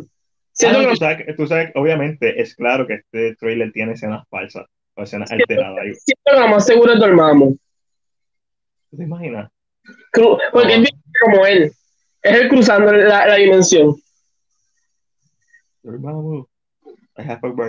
Este, no, yo, pienso que, yo pienso que va a ser bien straightforward lo que, lo que van a pasar. Lo que sí me parece curioso es que cuando tuve el after credit de Venom, de Carnage, o Maximum Carnage, eh, el efecto de esa escena post crédito es bien parecido al efecto de cuando Doctor Strange está haciendo el hechizo.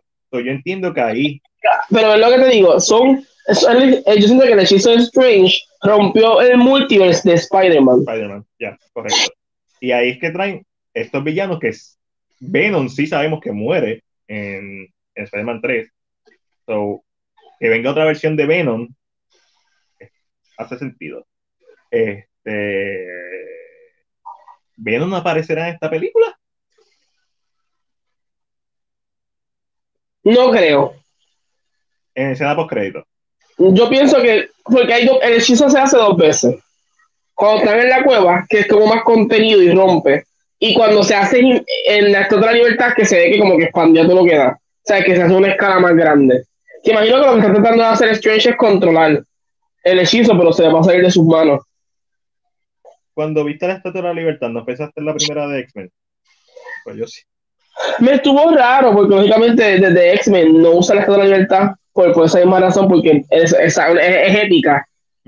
porque dije, mm, la Estatua de la Libertad eh, va a ser ese link, el, el, la, la, el portal del mundo va a ser la Estatua de la Libertad.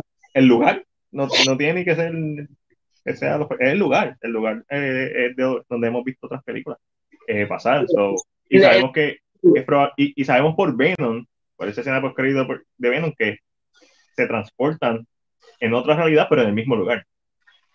o sea, ¿qué la, la, película nos puede traer? ¿Qué sorpresa esta película nos puede traer? Yo sé que va a ser bien emocionante si sale Andrew Garfield o si sale Tobey Maguire, ¿verdad? En pantalla. Por más leaks, por más cosas, por más... Mano, todo el mundo sabía que hasta América eventualmente iba a poder aguantar el millón. Porque, porque está el easter en Age of Ultron. eso está en nuestra mente. Y aunque se hubiera liqueado, es, es, verlo, es la ejecución, es el momento. ¿Qué cosas esta película nos va a traer en el contexto de, de esta historia de Spider-Man? La gente quizás piensa que esto va a ser un endgame. No debería ser un endgame, debería ser una historia continua de Spider-Man al nivel de Into Spider-Verse. Eh, un endgame tiene que ser Doctor Strange. Un que tiene que ser Doctor Strange, correcto. Eh, sí, uh, sí. Eh, literalmente, o sea, viaje en el tiempo, en dimensiones. Me encantaría saber que Wanda quien está controlando a Strange desde el principio. ¿Es verdad que este Strange se ve raro? ¿Sabes qué? Hay un momento en el que Benedict deja de sonar como Doctor Strange. Se escucha como que el acento, es como que ya no sabe actuar Benedict. What happened? Como que se pierde algo que él tiene cuando actúa. Y yo dije, ah.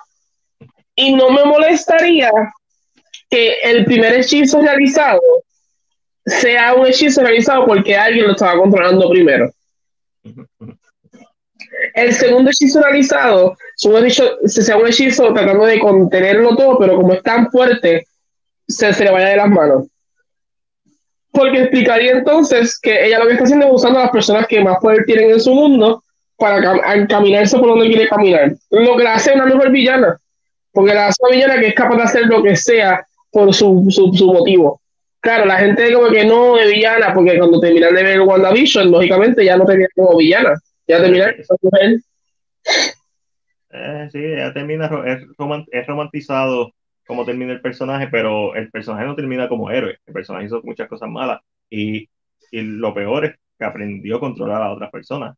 So, no está fuera de las cartas en que controle sí. Está leyendo el Darkhold, que no sabemos hasta qué nivel de conocimiento de, de, de, de, esa magia oscura tiene ahora mismo. que se haya en parte la que está realmente haciendo este esta primera, este primer motivo, que sea entonces Doctor Strange que se levante entonces del hechizo y trate de contener todo. Porque, ¿verdad? Eh, es como, aquí sabemos que, ¿verdad? Y no sé si esto sale en el leak, pero la historia apunta a que Doctor Strange va a querer o devolverlos a su muerte a estos villanos y Spider-Man no va a querer que mueran.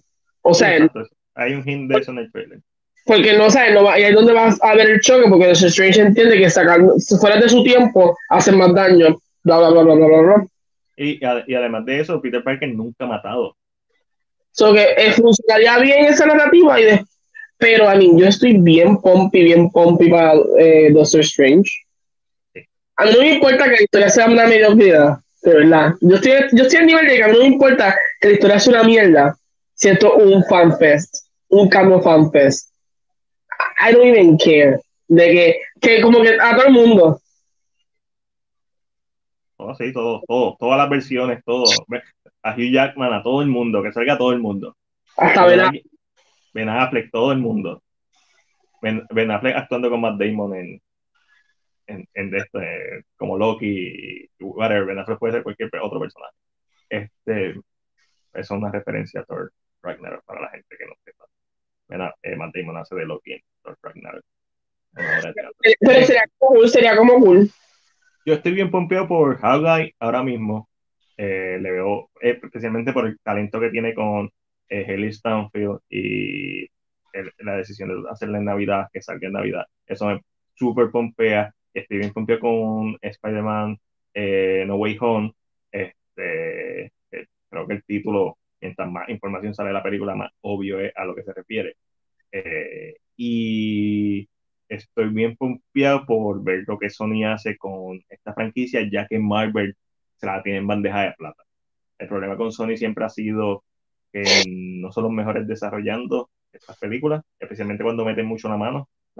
Eh, lo vimos con, con Sam Raimi, pasó? Este, cuando metieron la mano en Spider-Man 3, es la peor de las tres. Eh, lo vimos en, en las de Mark Webb, eh, Amazing Spider-Man. Me encanta la primera. Creo que va a hacer un reboot de un superhéroe que la última película fue hace menos de cinco años, seis años.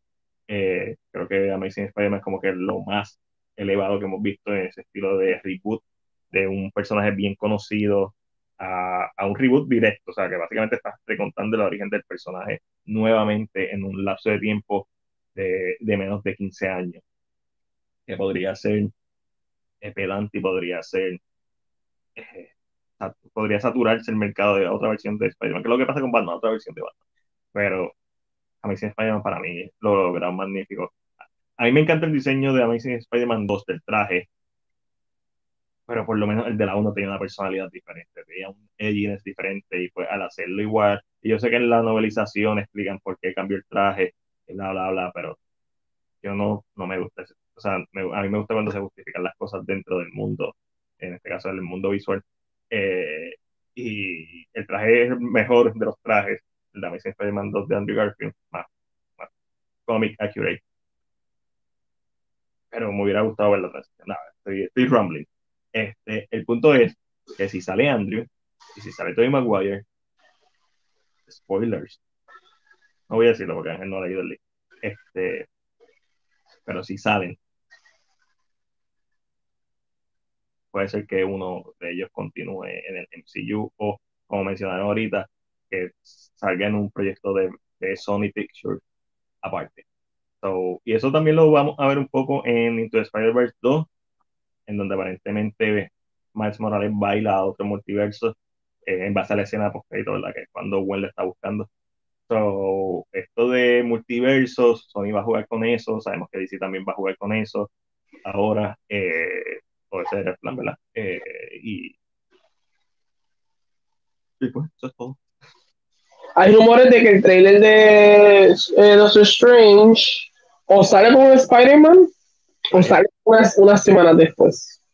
Hace sentido que salga una o dos semanas después, porque si la película va a indirecto, que es lo que parece con Doctor Strange, eh, tirarlo junto a Spider-Man sería darle spoilers sabemos que Doctor Strange no va a morir. Pues, la película viene después, pero este, esa es la única parte mala de, de, estas películas, que como que no hay ese... Que van a estar bien. A mí, una de las cosas es el cambio de imagen. Strange debe sufrir un cambio de imagen en algún momento, porque una entrevista que la tuvo que hacer con la cámara mirando hacia el cielo, porque estaba maquillado como Strange y no podía... Pero a mí, mucha gente piensa que Supreme Strange va a aparecer por algún lado. A mí, sí, sí, sí, sí, es que si aparecen los Illuminati, tiene que aparecer otro Doctor Strange. Ah, sí, puede ser el de nosotros, tiene que ser alguien que sea diferente, o sea, que sea distinto. So, I mean, sería caro cool que aparezcan y básicamente es la puerta que abre a, a todo lo demás. Y después de aquí, ¿hacia dónde vamos? ¿Qué hacemos ahora después? Eh, eso, para mí eso es lo más emocionante ahora mismo de, del MCU y de, y de Sony y del Sonyverse. Ahora mismo es que todavía no sabemos a dónde vamos. Ya estamos cinco películas deep. Eh, si las mezclamos más, porque tenemos, obviamente, eh, podemos contar este, Black Widow, Shang-Chi, Eternals, Venom 2, la serie. estamos cuatro películas deep. Ya mismo viene otra. Se me está olvidando una película creo que no. Eh, y todavía no sabemos qué, es lo que van a hacer. Estamos como y, que... y, creo que Doctor Strange va a ser la, va a ser la Avengers de esta versión. Empezando porque es la sexta película, que Avengers fue la sexta película. Pero yo pienso, y todos los hints que están dando en donde se está expandiendo el universo, estilo Guardian de Galaxy, que Guardian de Galaxy expandió el universo a otro lado. Alman nos enseñó que hay un, un microverse. Eh, en Quantum Burst, mejor dicho. Y entonces Loki ahora nos enseña que está esta realidad sobre realidad sobre realidades sobre realidades. Wanda nos mostró que se expandió algo, a lo mejor Wanda, como tú bien teorizaste, cuando se rompe el multiverso en Loki, que Wanda es capaz de escuchar a, a sus hijos. Eh, eso sentido. Ahora vemos en, en Spider-Man eh, No Way Home lo que aparenta ser una referencia directa al, al rompimiento del multiverse en Loki. Eternals tiene otro peo.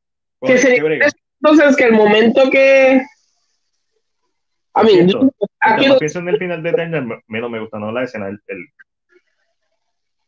el que el, el cosa saliendo de la tierra me parece tan estúpido. El qué cosa el celestial. Yo sabes por qué usaron el celestial porque esta es la excusa para el amor. Okay. le, le destruiste la zona marítima.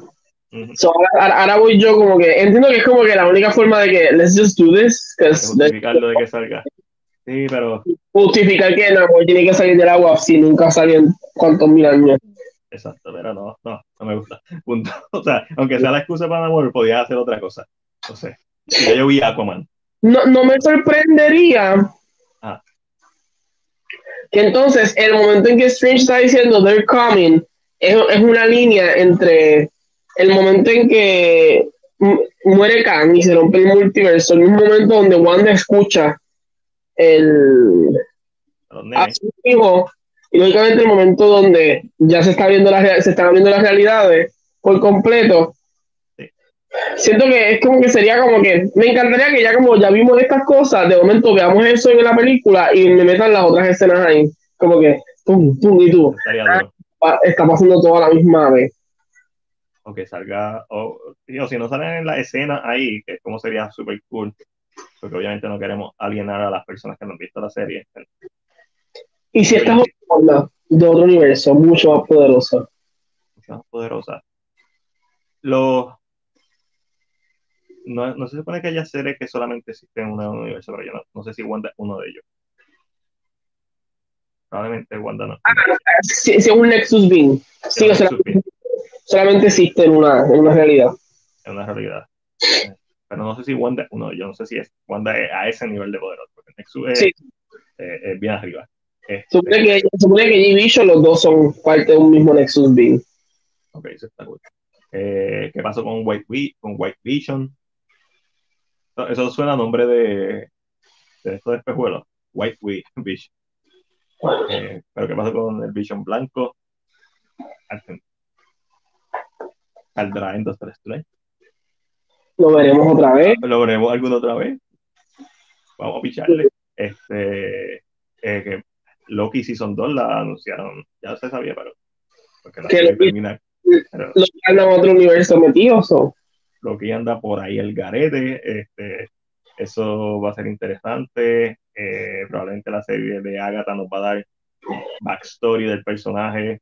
Eh, necesariamente me encantaría que se fuera de época, que fuera, que no hubiera que ver nada con post WandaVision, que fuera todo pre WandaVision. sí, esa época. Y que, y que termine con la escena post crédito post WandaVision. Este. Ah, no, el en sí está bien interesante todas las, las, teorías o todo lo que se puede especular de, de él ahora mismo, porque ahora mismo no hay nada concreto. Sabemos que la escena post crédito de Shang-Chi se encontró algo ancient, bien ancient, como Celestia. Celestia son ancient, conectará con los Celestias. Pero Celestia será algo más todavía, más antiguo todavía.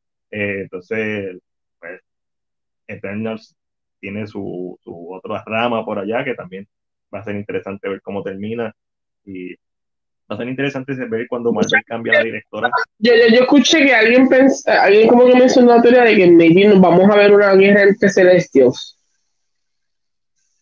con la apertura del universo. estos beings van a chocar unos contra otros ahora. Entonces se va a convertir en un, en, un cosmic multiverso war. Lógicamente los héroes del mundo tienen todos que unirse porque there's no way to fight that. Eh, so, I don't know.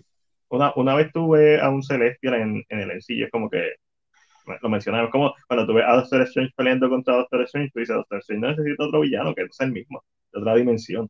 ese, ese, concepto es un concepto elevado. Mira, que de momento se abra como un puerta del tiempo y veamos la figura de Thanos. Solamente. Peleando junto a ellos. No, no, no, no, la figura de Thanos. Y alrededor, al lado de Thanos, Veamos a Red Skull, a Hela. Oh, sí. Oh, ya. En, versiones donde ellos ganaron. En versiones que son completamente ultra poderosas. Ya, oh, ya. I would love that. Sí, diablo, que esto aquí se jode todo el mundo. Sabemos que solamente la realidad en donde. Pero técnicamente hay dos realidades donde, donde el NCU gana. La realidad de, del NCU, que está cogiendo actualmente, y la realidad es que ellos alteraron para, para robarse las piedras, porque literalmente el Thanos que terminaron matando fue el de esa realidad, eso no pasó. Eh, Pero tú sabes que yo me pregunto, o esta pregunta la viene en algún lado. Doctor Strange solamente vio una solución en su mundo porque en todas las demás moría y nunca podía ver el final. yo, mi teoría va a ser esta. Hay muchos más muchas más realidades de las que Doctor Strange vio, son infinitas.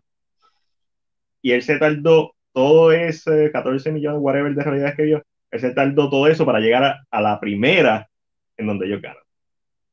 Es la única que él conoce. Porque tampoco él está infinitamente ahí. Está un rato, pero si se hubiera quedado más tiempo, a lo mejor hubiera visto otras versiones en donde también ganaban. So, él sabía lo que iba a pasar y él sabía que en para su realidad ese era el destino. Pero inadvertidamente, cuando tú eliminas a Thanos de la ecuación, el otro universo, pues obviamente el segundo, ese otro universo que alteraron, es el universo donde empieza Loki, la serie Loki, también cambió, porque no está Thanos. Eh, literalmente hay dos universos en donde el, eh, los Avengers le ganaron a Thanos. Uno en donde hizo el snap y el otro en donde nunca llegó a hacer snap porque murió antes de enfrentarse. Murió mucho antes. Sí, sí, cambió literalmente la historia de, de, Nova. Literalmente Nova existe en ese mundo, solo cambió la historia. Mm. Eso es algo también que me motiva de What If Season 2, eh, a ver si exploran esas cosas, porque a mí me gustó mucho What If Season 1 como un concepto en donde se probaron cosas, la gente le gustó lo de zombies, pues van a hacer serie de zombies, en donde hicieron un par de cosas chéveres. Además de darme eso, de esos escenarios hipotéticos, uh, no tengo problema con eso, pero también quiero ver esta realidad que no has explicado. Si no tienes planes de explicarla en el, en el cine, explícame qué pasó en esta realidad cuando Loki sale, Hydra piensa que Captain Rogers es un Hydra, en donde quizás Thanos no existe porque ese fue Thanos que fue a este otro universo y lo mataron. ¿Qué pasa en esa realidad?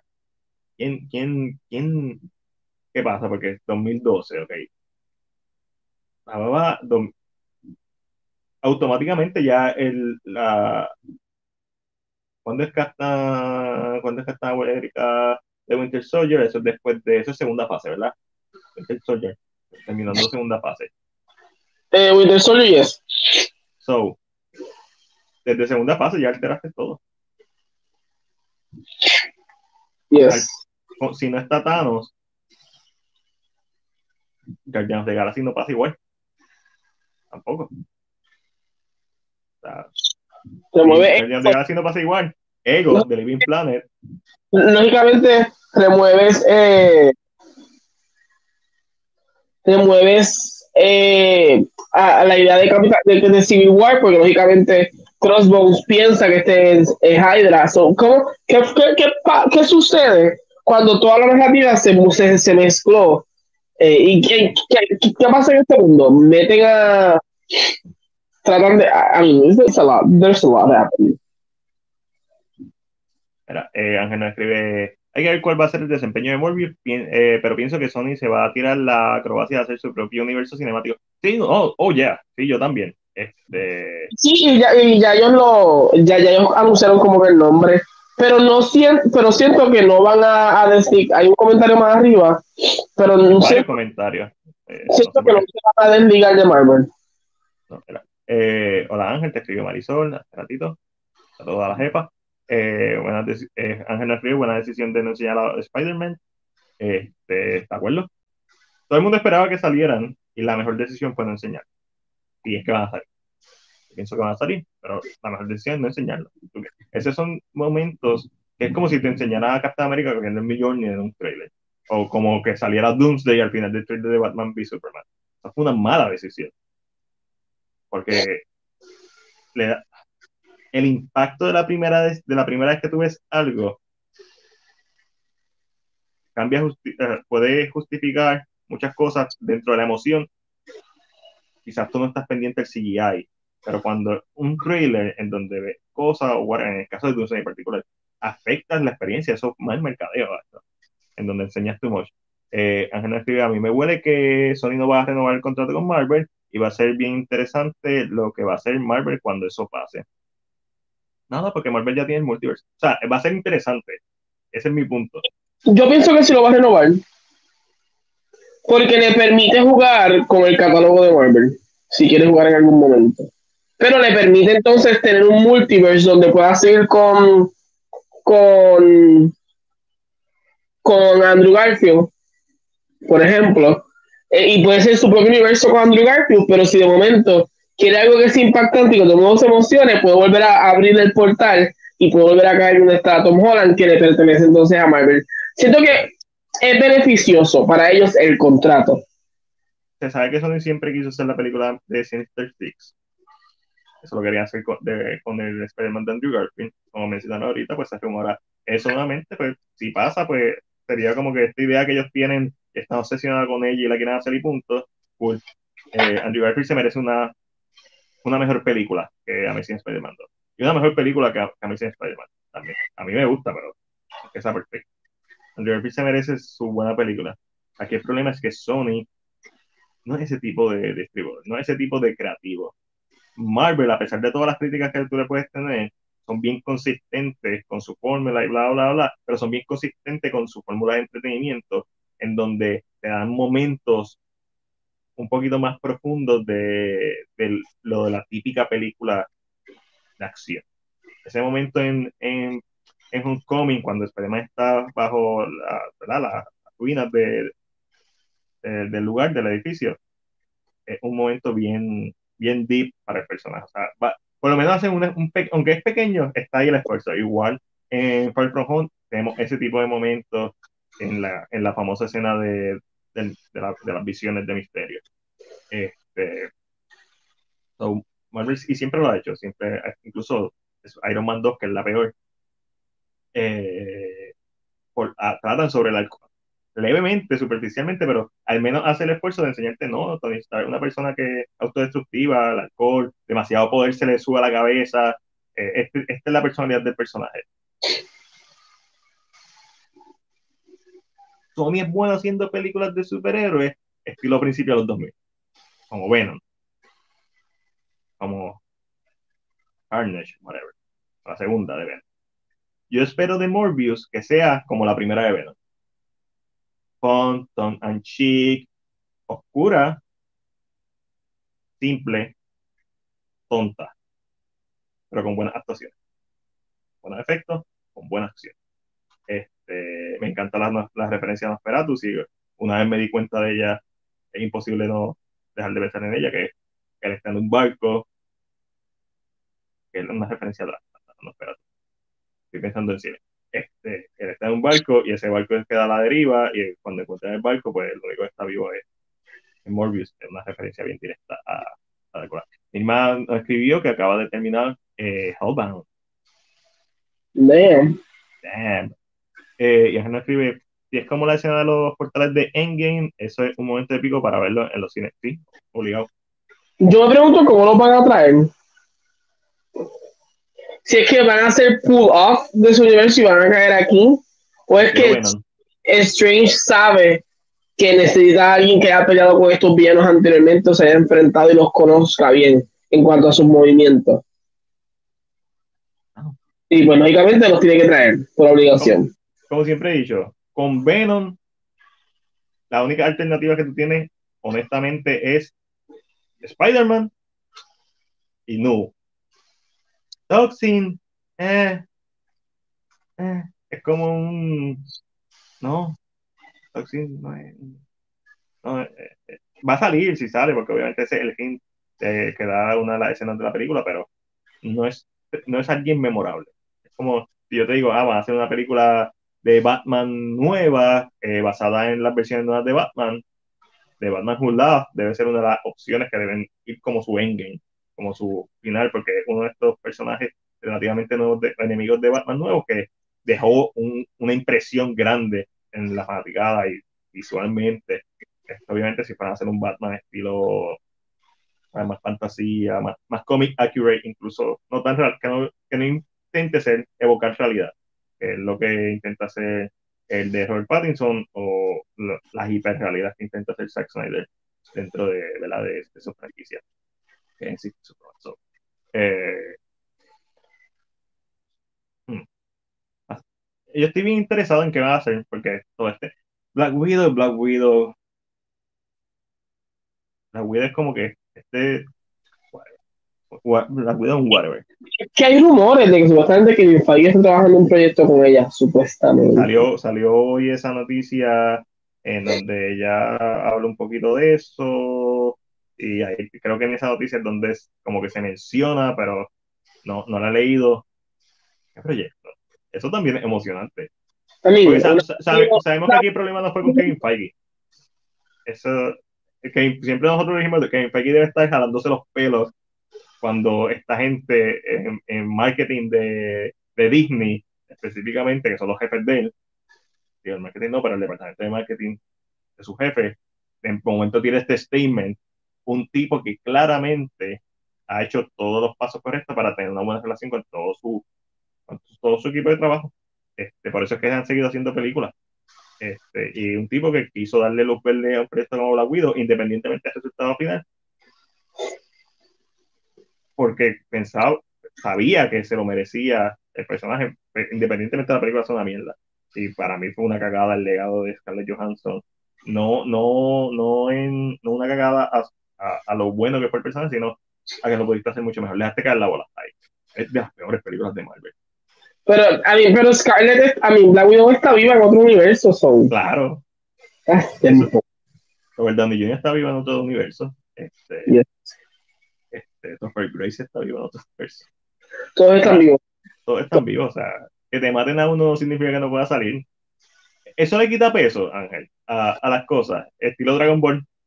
No, porque, a mí, tal vez para el fanático regular, maybe, pero para el fanático de cómics no, porque yo siempre, en los cómics pasa todo el tiempo. Eh, their character comes back, pues vuelve. Ya, y eso le quita peso a los cómics.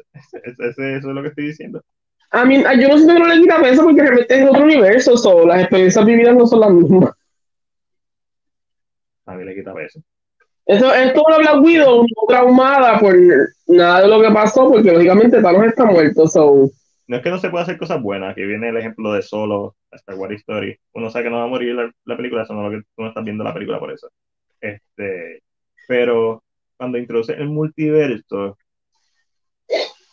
o sea, sí, pues, siempre puede tener peso emocional. Todo el mundo está hablando de la escena y todo el mundo yo creo que pensó lo mismo cuando vemos a MJ cayendo, a Zendaya cayendo, que es una toma que hemos visto tanto en las películas de Raimi como en las películas de Mark Webb, que es la toma en caso de Spider-Man 2002, eh, la primera de San Raimi, que es cuando MJ, eh, Goblin tiene a la gente en el, carrito este Ya en el puente. Exacto, y los, y los tira a los dos, entonces Spider-Man los rescata a los dos. En el caso de Andrew Garfield y Mark Webb, es cuando pues, muere, que, ¿verdad? Más tira los cómics, aunque literalmente los cómics yo creo que fue desde el puente.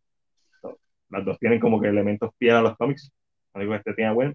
Eh, esa muerte es desgarradora, por cierto. La película no es muy buena, pero ellos dos funcionaron muy bien. Obviamente eran pareja para este tipo. Me encantaría ver a Emma Stone como Spider-Man. La versión de Spider-Man. En algún momento había un rumor o un leak de estos leaks, cuando pasó los leaks de Sony, probablemente, en donde sí se pensó traer en una tercera Amazing Spider-Man al personaje de, de, Emma Stone, pero otra versión del personaje como Spider-Man. Eso era cuando estaba este personaje en su, en su apogeo en los cómics. Este, me gustaría que hicieran eso, especialmente también porque en, en Spider-Verse eh, es de los personajes más memorables, el Spider, bueno, Spider, como, que, como sea que se llama ahora, porque le cambian el nombre cada dos años. Eh, y está bien interesante. Yo estoy, estoy confiadito por, por las, estas películas de la segunda fase, ahora teniendo Eternals, ahora sabiendo que están trayendo a Blade quiero ver cómo Blade se va a integrar a estos diferentes proyectos. en Moon Knight debe salir Blade en algún momento. Me encanta como randomly lo metieron en Eternals. Okay. ok, cool. Pero bien hecho, algo bien hecho. Eh, eh, me gustó eso. Estoy loco también cuando se anuncie que Eternals 2 no va a ser dirigida por Chloe Shaw. Porque eso, sí, me encantaría que fuera al revés. Que le, le, dieran la dirección a ella y que le dieran más libertad creativa. Eso es lo que me encantaría que pasara. Esa película es la que yo quiero ver de Eternals, no la que vi. Yo quiero ver la película de Cody Shaw. Eh, lamentablemente no fue lo que fue.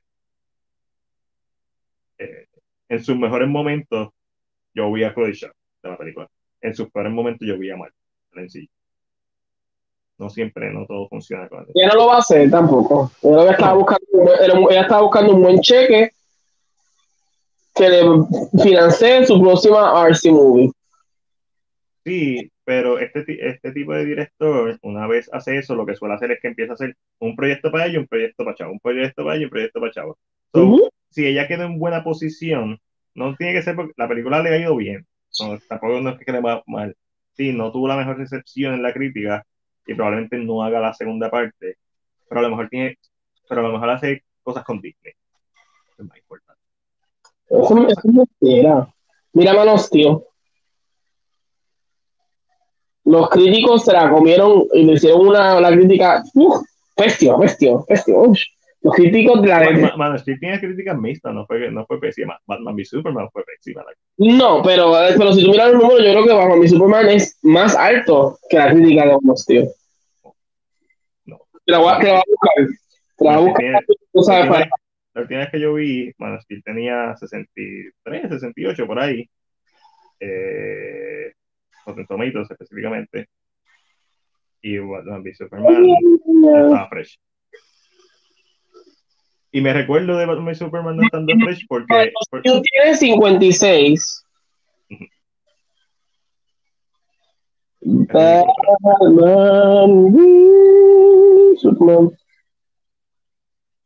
No, pero Batman Superman está mucho más abajo. Está en 29.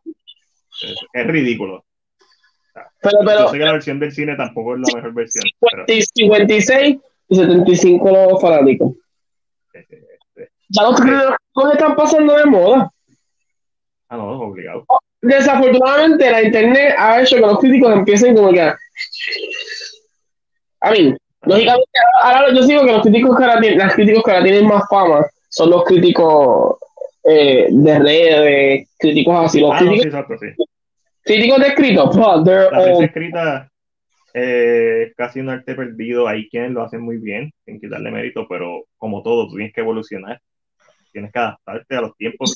Como dijo eh, Bill Larson, that's a bunch of white people. White, ah, yeah. white men. Es un bonche de hombres blancos que, coqui, a mí, tienes que mezclar esta piscina, buscar un, un grupo de críticos diferentes, diferentes países, a ver, pero este regalo de hombres blancos de Hollywood que no más seguro son de Wisconsin allá o de Alabama. Y se Alabama. Alabama. Este, sí, sí, sí, pero gente que son, que se quedan con este pensamiento retrógrada, quizás no es la palabra correcta, más bien sería este pensamiento conservador de su propio arte, en donde cuando ellos empezaron probablemente ellos eran los que estaban en el otro extremo y después en, se, se con la comodidad de lo que hacen y al, al, al, existir una versión moderna de lo que ellos hacen, ellos piensan que, que volvemos a los directores, que su versión es la más, es la correcta. Es una opinión al final del día. La gente, por eso es que la gente sigue a críticos como Grace, gente como Jeremy Jones. Es verdad que también la gente sigue a gente bien mierda, este, como uh, ver, ni lo, ni lo voy a mencionar. Estoy pensando todo en críticos de allá afuera. Por ello, revelen que yo lo que veo son críticos de allá afuera. Eh, bien rara la vez que veo a alguien de aquí, que no sea Ángel Esteban Serrano. Eso, eso es algo que me gusta en estilo podcast, hablando, cortitos, eh, ahí. Este, el corillo que, que está por aquí, eh, Alejandro, son análisis deep, ese, ese estilo de, de crítica. Pero pensando ya afuera, este, el de Popcorn Planet, que fue el que votaron de, de Screen Run. Muy tóxico, gente muy, muy llorón y muy tóxico. Este, el mismo John Campia. Yo sigo pensando que eso no fue un leak. Yo sigo pensando que Sony ha hecho una de las mejores estrategias en los últimos años en marketing, básicamente free marketing. Se liquea algo y, y, y se vuelve trendy. Si no hay consecuencias para John Campia, eso no fue un leak. Exacto, eso es lo que yo estaba hablando ayer con los muchachos y es como que... Que él diga ah, que no es su culpa, que no, no, no, si no hay consecuencias para él. Si tú, si tú ves que él sigue haciendo las reseñas de las películas antes de que salgan de Disney y de Marvel, eso fue un leak. Y de Sony, eso fue un leak. Obligado. Sí, Porque- ya no las hace, ok, maybe le cortaron el privilegio, maybe. Eh, para mí esto todo ha sido una, una estrategia de marketing genial, porque primero se liqueó la imagen de, de Andrew, que ahora podemos asumir que es real, porque está en las barandas, esa que se ven en la construcción de la Estatua de la Libertad. So, entonces después vino alguien y subió como si fuera un deepfake de cómo lo hizo. Y ahí, chavo, hay alguien pagándole eh, eh, a, a esa persona. O- y como quiera hizo, si no hay, hay alguien pagándole, hizo chavos con cojones de YouTube. Este, entonces después John Campia tira sus fotos con su watermark. No sé, eso. Si no sabes que es legit. Sí, como que, o sea, como, si tú no sabes que algo es legit, tú no te arriesgas de esa manera. Más una persona con tantos años de experiencia. O sea, décadas. Lleva en la industria décadas. No, no una década, décadas. Dice, voy a tirar las fotos porque lo más seguro son de embuste, pero me dijeron que esto es de la película. Eso, eso, eso tú se lo perdonas a, Chris. A mí me lo perdono también. Un tipo como John Campia, eso no, no tiene perdón de Dios. So, no- todo, todo va a depender de eso, de que si hay consecuencias. Exacto. So, eso, eso, eso también es algo que estoy pendiente, como que eh, identificar eso, porque obviamente sabemos que Andrew Garfield todas las entrevistas que ha dado ha dicho que no está. Sabemos que Andrew Garfield está, es bien obvio que está.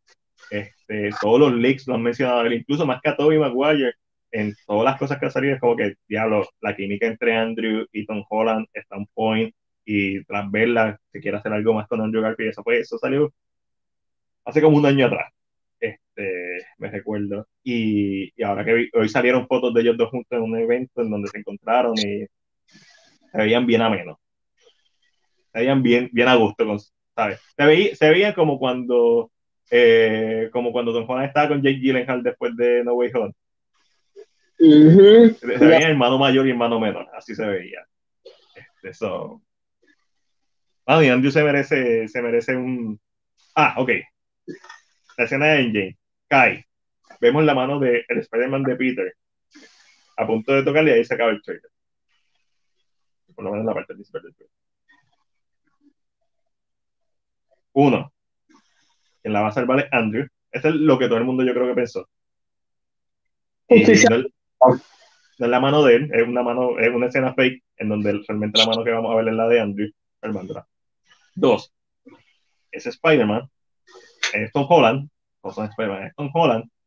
Alguien lo va a detener y Andrew es que llega a salvar a MJ.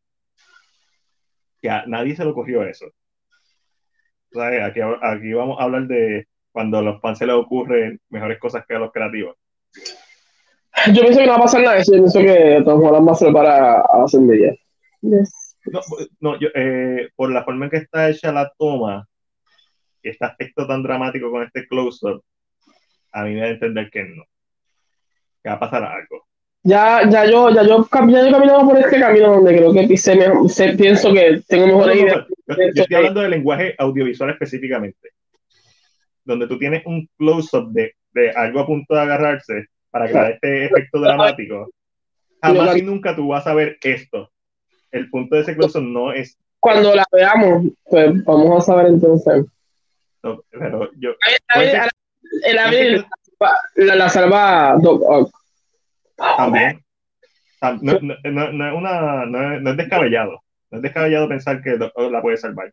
Eh, pero, en base al lenguaje audiovisual, yo estoy casi seguro que Peter no la va a eh, Que Tom Holland no la va a salvar. Este, sería, si pasa, que es lo que es más probable que pase, eso, que sea Tom Holland quien la salve. Eh, Plus, sabemos que si ta- tal cual están conectadas en el trailer, que a lo mejor no, a lo mejor la escena del trailer cuando lo vemos a ellos tres pasa tres minutos después o tres minutos antes, pero si están conectadas como está en el trailer, ah, vimos el puño invisible del Invader, eh, número uno ahí, entonces sabemos que ellos están pendientes y sabemos aquí vendría siendo el peso del personaje y por qué debería hacer Andrew salve y no Tom Holland, es porque Andrew perdió en su versión de Spider-Man a Emma Stone y de todos los Spider-Man es el único que sabe que es perder a alguien y es el único que sabe cómo salvarla. Porque Tobey Maguire, las dos veces que tanto MJ como eh, Gwen Stacy en Spider-Man 3, ambas caen de lugares altos en, en Spider-Man 1, MJ y en Spider-Man 3, Gwen Stacy.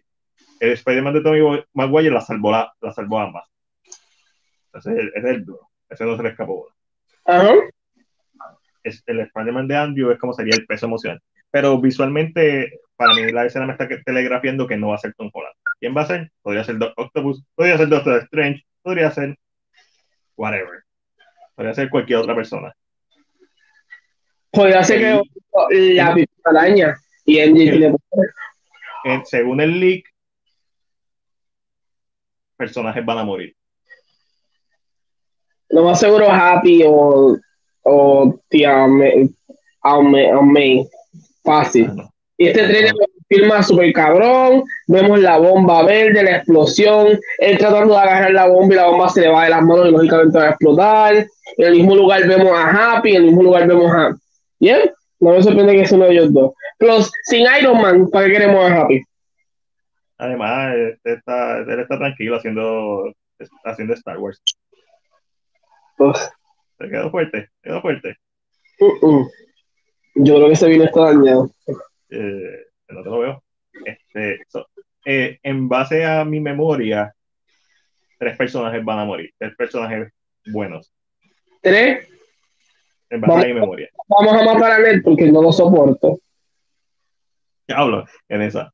Yo no lo soporté en el, en el, en el trailer fake que estaban viendo. De seguro estaba la pantalla negra. No lo soporto y me permite entonces traerme a un, a un Hobgoblin de otro universo. Eh, lo cual lo haría más impactante que sea Ned que llegue de momento después de su muerte, bla, bla, bla.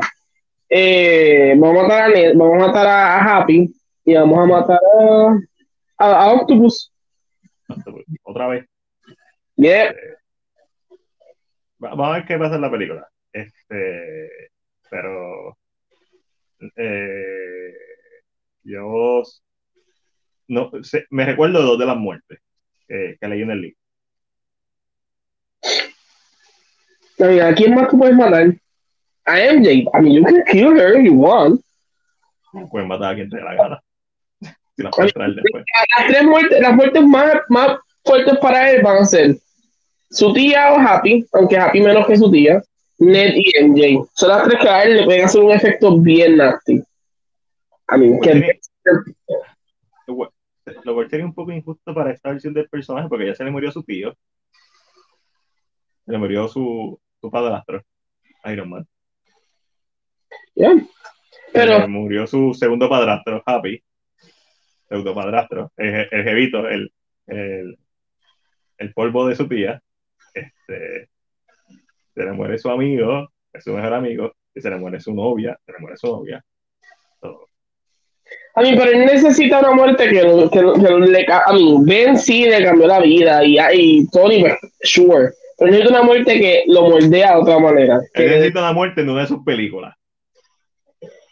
es una muerte que sea tan impactante que su vida no sea la misma. O sea, yo espero que si Andrew sale en esta película, a Andrew se le note todavía de la muerte de Gwen Stacy. Por, O sea, eso, es que yo, por eso es que yo pienso que él, debe salvar a MJ. según un Spider-Man, aunque para mí el mejor Spider-Man es Andrew con su quickness en los chistes. Siento que eso, siento que, si sale esta película, él no tenga eso. Se le haya, per- haya perdido un poquito esa, porque perdió su amor y lógicamente todavía lo tiene en el pecho. El, el Andrew de esta película debería ser una versión realista del, del Spider-Man de, de Into the Spider-Verse. Que ya un Spider-Man con más experiencia, mucha más experiencia que Tom Holland, pero más oscuro o triste. Debería ser un Spider-Man triste. Versus el Spider-Man de, de Tobey Maguire, que debería ser el Spider-Man con más experiencia, medio aborrecido, pero todavía Spider-Man. Hay que ver qué tal. Hay que ver estas versiones, porque yo no sé si estas van a ser las versiones exactas de, de las películas, o van a ser otra versión de las películas. ¿Entiendes lo que te digo? Va a ser un. o sea, hay muchas realidades en donde Tom Holland es Spider-Man. Hay muchas realidades donde Andrew Garfield es Spider-Man. Hay muchas realidades donde Maguire es Spider-Man. Si, Andrew, yo espero que sea la versión de Amazing Spider, tal cual. Porque es el único de los tres Spider-Man que, en contar con Holland, que está ahora mismo están going, pero el único Spider-Man que no tiene un final. Por lo menos, Spider-Man 3 tiene un final agridulce, pero tiene un final. La idea siempre fue hacer una cuarta. Eso es un final agridulce, pero ahí. So, eh, me, me, interesa volver a caer en cuenta con estas versiones de los personajes, con todo, con, Octopus, con Green Goblin, ver este Electro, que es diferente, con gráficas de PlayStation 2. Este, este, es horrible. No, el diseño está bien. Ah, sí, ya está horrible. Es lo que te he dicho mil veces. Mientras los estudios traten las películas como películas y no como videojuegos, es lo que va a pasar siempre en las películas. Porque la estás tratando, estás tratando la animación como si fuera una animación cualquiera y no es una animación cualquiera, es una animación de videojuegos, una animación mucho más complicada. Entonces estás en crunch time casi ahí, sufriendo los, los golpes. Trabajando, los pobres trabajando siete días a la semana. Siete días a la semana, más de ocho horas, por meses. Eso pasó con, pasa con, con muchos, en los juegos pasa mucho. Eso no, no es productivo, ni eh, hay, está comprobado que eso no es productivo. No. De hecho, es más productivo que trabajen menos, una hora menos al día, este, quizás un día a la semana, eh, para justificar ¿verdad? esas cinco horas de trabajo que, que, no hiciste y entonces un texto de atrás que croncharla, eso eh, la gente este, tiene una sección en YouTube que se llama What Happened, específica, es de películas y es de videojuegos y el factor denominador de casi todos los juegos que son un desastre, además de los directores y bla bla, suele ser el crunch el crunch después de que tú trabajas ocho horas ya tú no sirves para nada, este, tú no estás enfocado, no eres no eres productivo. So, ahí está. Pero nada, veremos a ver qué tal. Eh, si Sony no nos invita, Sony no, nos invitar. Nos entraremos 55 mil eso, eso me da mucho miedo. Si Sony no va a suprimir, nos vamos no, a hacer ya, ya yo hablé con la net. Sí, no sé porque de Ghostbusters era de Sony, ¿verdad? No, no, yo antes de que de, ya, ya yo había hablado con ella. Eh, Ghostbusters esta semana Resident y Ghostbusters la semana pasada, Resident Evil, esta semana si no me equivoco, eh, Spider-Man, Morbius, Uncharted. Ok, ok. So que, sí, porque papi, yo tengo un miedo. O sea, no es porque la quiero ver el primer día, pero qué miedo. Y, nosotros sí la íbamos a ver el primer día en República Dominicana. Y yo, qué miedo, loco. Yo, decía, ah, a mí me la van a chotear y yo me voy a encojonar de la peor manera porque sé que, uno, estoy celebrándolo, no me importa mucho, pero sé que digo, puñeta, tanto que uno espera para que vengan y me la choteen en las páginas normales, porque vamos a ver cuántos días, cuatro casi. Cabrón. Ya, ya, para mí ya el domingo, una vez que sale, no, no, no, spoilers, pero tú sabes. Sí, se, sí, se, permite, se, permite, contenido con spoilers y avisas que es spoiler. Pero este, hay gente lo va a chotear por alguna esquina. Ah, obligado. El molusco es el primer cabrón que lo chotea porque no le importa, no le importa. So, ya, ya sabemos que tenemos premio. Este, digo, o, o, lo ha hecho. Este, es divertido ver cómo la gente se ofende. Y yo, obviamente, estoy de parte de los fanáticos que no quieren que lo despoilen, especialmente una película grande. Y obviamente le está haciendo esto para crear polémica, porque la fricción siempre, cuando lo ha hecho, la fricción es algo que vende. Este, eh, por eso es que volvemos, por eso es que los reporteros le preguntan a estos directores que saben que no les gusta el cine de superhéroes, ah, ¿qué piensas de las películas de superhéroes? Grabaría una. Ellos están buscando eso. Este, pero, pero sí, es bien malo. yo creo que lo peor que tiene el Internet es que quita esa pureza, esa experiencia pura de tu ir al cine, casi oblivious, que lo único que te lo puede dañar es el trailer. Esa experiencia ya no existe, básicamente y son muy pocas las películas que uno va a ir a, uno ve y le sorprende por, porque ya está saturado de, todo. Por eso es que, uno, por eso es que me encanta ver películas viejas que no he visto, aunque las conozco no. Eh, recientemente vi Onibaba, que simplemente la conocía de nombre y por, la, por un par de tomas que son famosas, pero no sabía la trama ni nada, era como que la vi, está, super cool ahí, me compré dos o tres más. Está en ese mismo listado de películas que conozco de nombre, pero no, no, no, no sé bien de qué está. Este, pero sí, solo la semana. Hacer- Papi, estoy loco. Hoy vi Ghostbusters, esa va a ser la próxima reseña que voy a hacer. La voy a grabar mañana. Pero, güey, tú dices Ghostbusters hoy y sale cuando la semana que viene. No, Ghostbusters salió el jueves. Yo vi Ghostbusters el martes. Ok, so, sí, ok, la están Hoy vi, eh, hoy vi Ghostbusters original. que sale, right? Son la misma semana. The Senior sale la semana que viene. La semana que viene nos deben estar diciendo cuándo es la premiere. eh, o whatever. Este, so, para esa tengo planes de, de ver Resident Evil, la de Mila Djokovic, y hacer la reseña de la de Mila Djokovic y hacer la reseña de, de Welcome to Raccoon City. Eh, también tengo planes de volver a ver todas las películas de Spider-Man y hacerle reseña a todas. Pero también tengo planes de hacer una reseña de Harry Potter and the Sorcerer's Stone, que la he visto dos veces este año. Esto- esos son como que los planes de mis reseñas para, para lo que queda de año. No, no tengo nada más porque ahora mismo debo puta. Es como que ah, tenía planes de hacer un par de cosas de, de, de las películas que nunca vimos y de Story Mode, pero sí, sin computadora es, es bien complicado hacerlo. Hacerlo ahí manual, análogo, Sí. papel. Es, es bien desorganizado en la computadora, es un documento bien bonito. Así que, ah, esto, esto- voy a hacer un par de reseñas este fin de semana y pues sí, voy a sacar todas las películas que voy a ver este fin de semana. Plus, a- estas últimas dos semanas he estrenado tantas cosas. Afortunadamente vi, vi las que me importaban, pero hoy nada más Hellbound, Cowboy Vivo.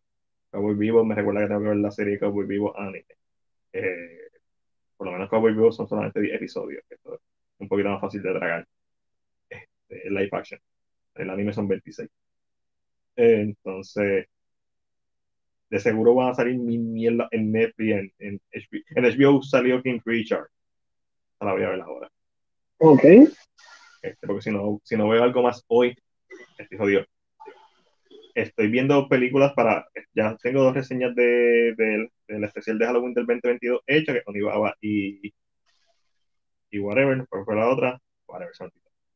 Está, está en YouTube, ya. Sale, sale el, en octubre del año que viene.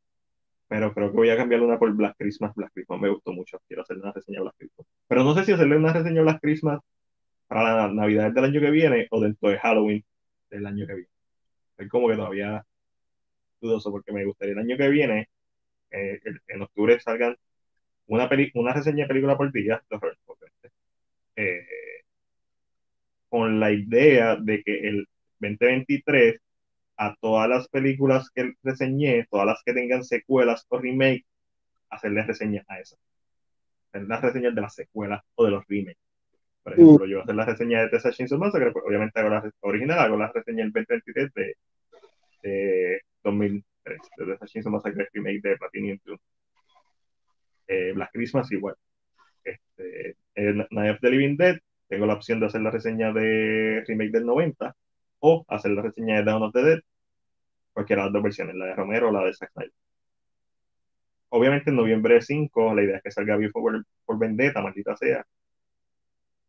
Ya no sé por qué no he hecho esa reseña, si tengo la jodida película ahí. Y está en HBO Max. Y también tengo planes de hacer como un mini especial de Navidad, no tan intenso como en octubre, porque en octubre es 31 películas, 31 reseñas, 31 días, 31 películas. Este, pero en Navidad es como que Home Alone, Die Hard, so ahí es donde está, entra Black Christmas. Bla- Black Christmas la pongo en octubre 30 específicamente, por ser la predecesora de, de Halloween, literalmente, la predecesora de Halloween, o la pongo en Navidad, porque temáticamente sigue siendo una película. Creo, Bueno, creo- creo que va por octubre porque me gustó un montón. Esa, lo que es ahí de, de Town That Dreaded Sundown, que es bien influyente en lo que fue Friday the 13th, la película. De Hill High Set, no, todavía. Alice y Alice tiene sus cositas buenas, pero pueden esquivar. Alice, Alice, no, una película que había. No, no es, no es esta vida. No tengo tiempo para eso. Pero sí, esos son los planes ahora mismo. Ahí tengo, ah, tengo que hacer la reseña de Whiplash también. Que la empecé y no la terminé. Tengo que terminarla. Eso, eso es lo que hay para este fin de semana. Tengo varias reseñas que hacer. Tengo que mañana ir a llevar la computadora a arreglar, a ver si tiene arreglo. O a ver si me dicen, tienes un virus por estar haciendo tanto porno. ¿Qué pasa? Tú, por estar viendo porno tienes un virus. Sí. Este, aquí está. Ahí están mis notas del Perfecto Anfitrión. Aquí están mis notas de Ghostbusters Afterlife. Aquí están mis notas de Ghostbusters 84. Esta, esta es la que voy a hacer mañana. Obligado. Todo lo demás puede esperar. Siguiente, la de esa. Ya estoy divagando. Vámonos. Yo mañana tengo el concierto de Nita. Ajá. ¿Te buscamos o no? Él no sé por qué, a mí me dijo que se iba a ir conmigo en el tren. No, A mí no se va a ir contigo en el tren. A mí se quería ir contigo en el tren. A mí estaba loca de irse contigo en el tren, pero tenemos que buscar a Dani. Pues busca a Nicel, busca a Omi y me busca a mí. Y nos vamos Omi nunca, Omi nunca ha cogido el tren, por eso estaba loca de irse por el tren. Sí, es que va a haber un tapón bien heavy. Eso es lo que yo dije a Omi, es que va a haber tapón, o cualquier cosa yo llevo el tren. Porque lo me buscan, el tapón de llegar, salir de vamos a salir temprano. ¿A qué hora el concierto? a las 8. Vamos a salir bastante temprano.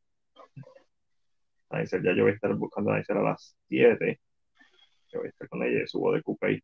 Tú tú me quedas de camino y lo seguimos para lo seguimos para el Choli. Es el Choli, ¿verdad? Son, no. Mañana como esa parte, no, voy a buscar la ropa que Chris y yo nos vamos a, a janguear, nos vamos de puta Ah, ¿verdad? Porque estás ahí. y después a lo mejor, no sé, depende de qué tanto Chris y yo bebamos. Eh, ustedes, que, tú- ustedes no lo saben, pero Chris, ustedes lo ven así, pero Chris, es un jangueador intenso. Ay, Seguro. Chris es de los que cuando tú jangueas, tú al otro día te levantas y dices, yo no vuelvo a beber. Chris es ese tipo de persona. Pues Chris y yo nos vamos de puta el, el mañana. Y Ángel se va a estar de, puta en el concierto de Nita. O de Bellaca. Para mí, Ni- Nita es una Bellaca. No es Nita la persona. Es Nita eh, la artista que lo que canta es de sexo. Para mí todas las canciones de Nita, el 90% de las canciones de Nita del 2000 para adelante son de sexo. Son bellaqueras. Me gusta, le gusta. Sí, sí, no. Este es todo el marketing de ella. Mujeres empoderadas. Muy bien. Está bien. Todos somos bellacos. Menos los asexuales. Eso no. Eso no. Y hay otro, y hay otro que tampoco son bellacos.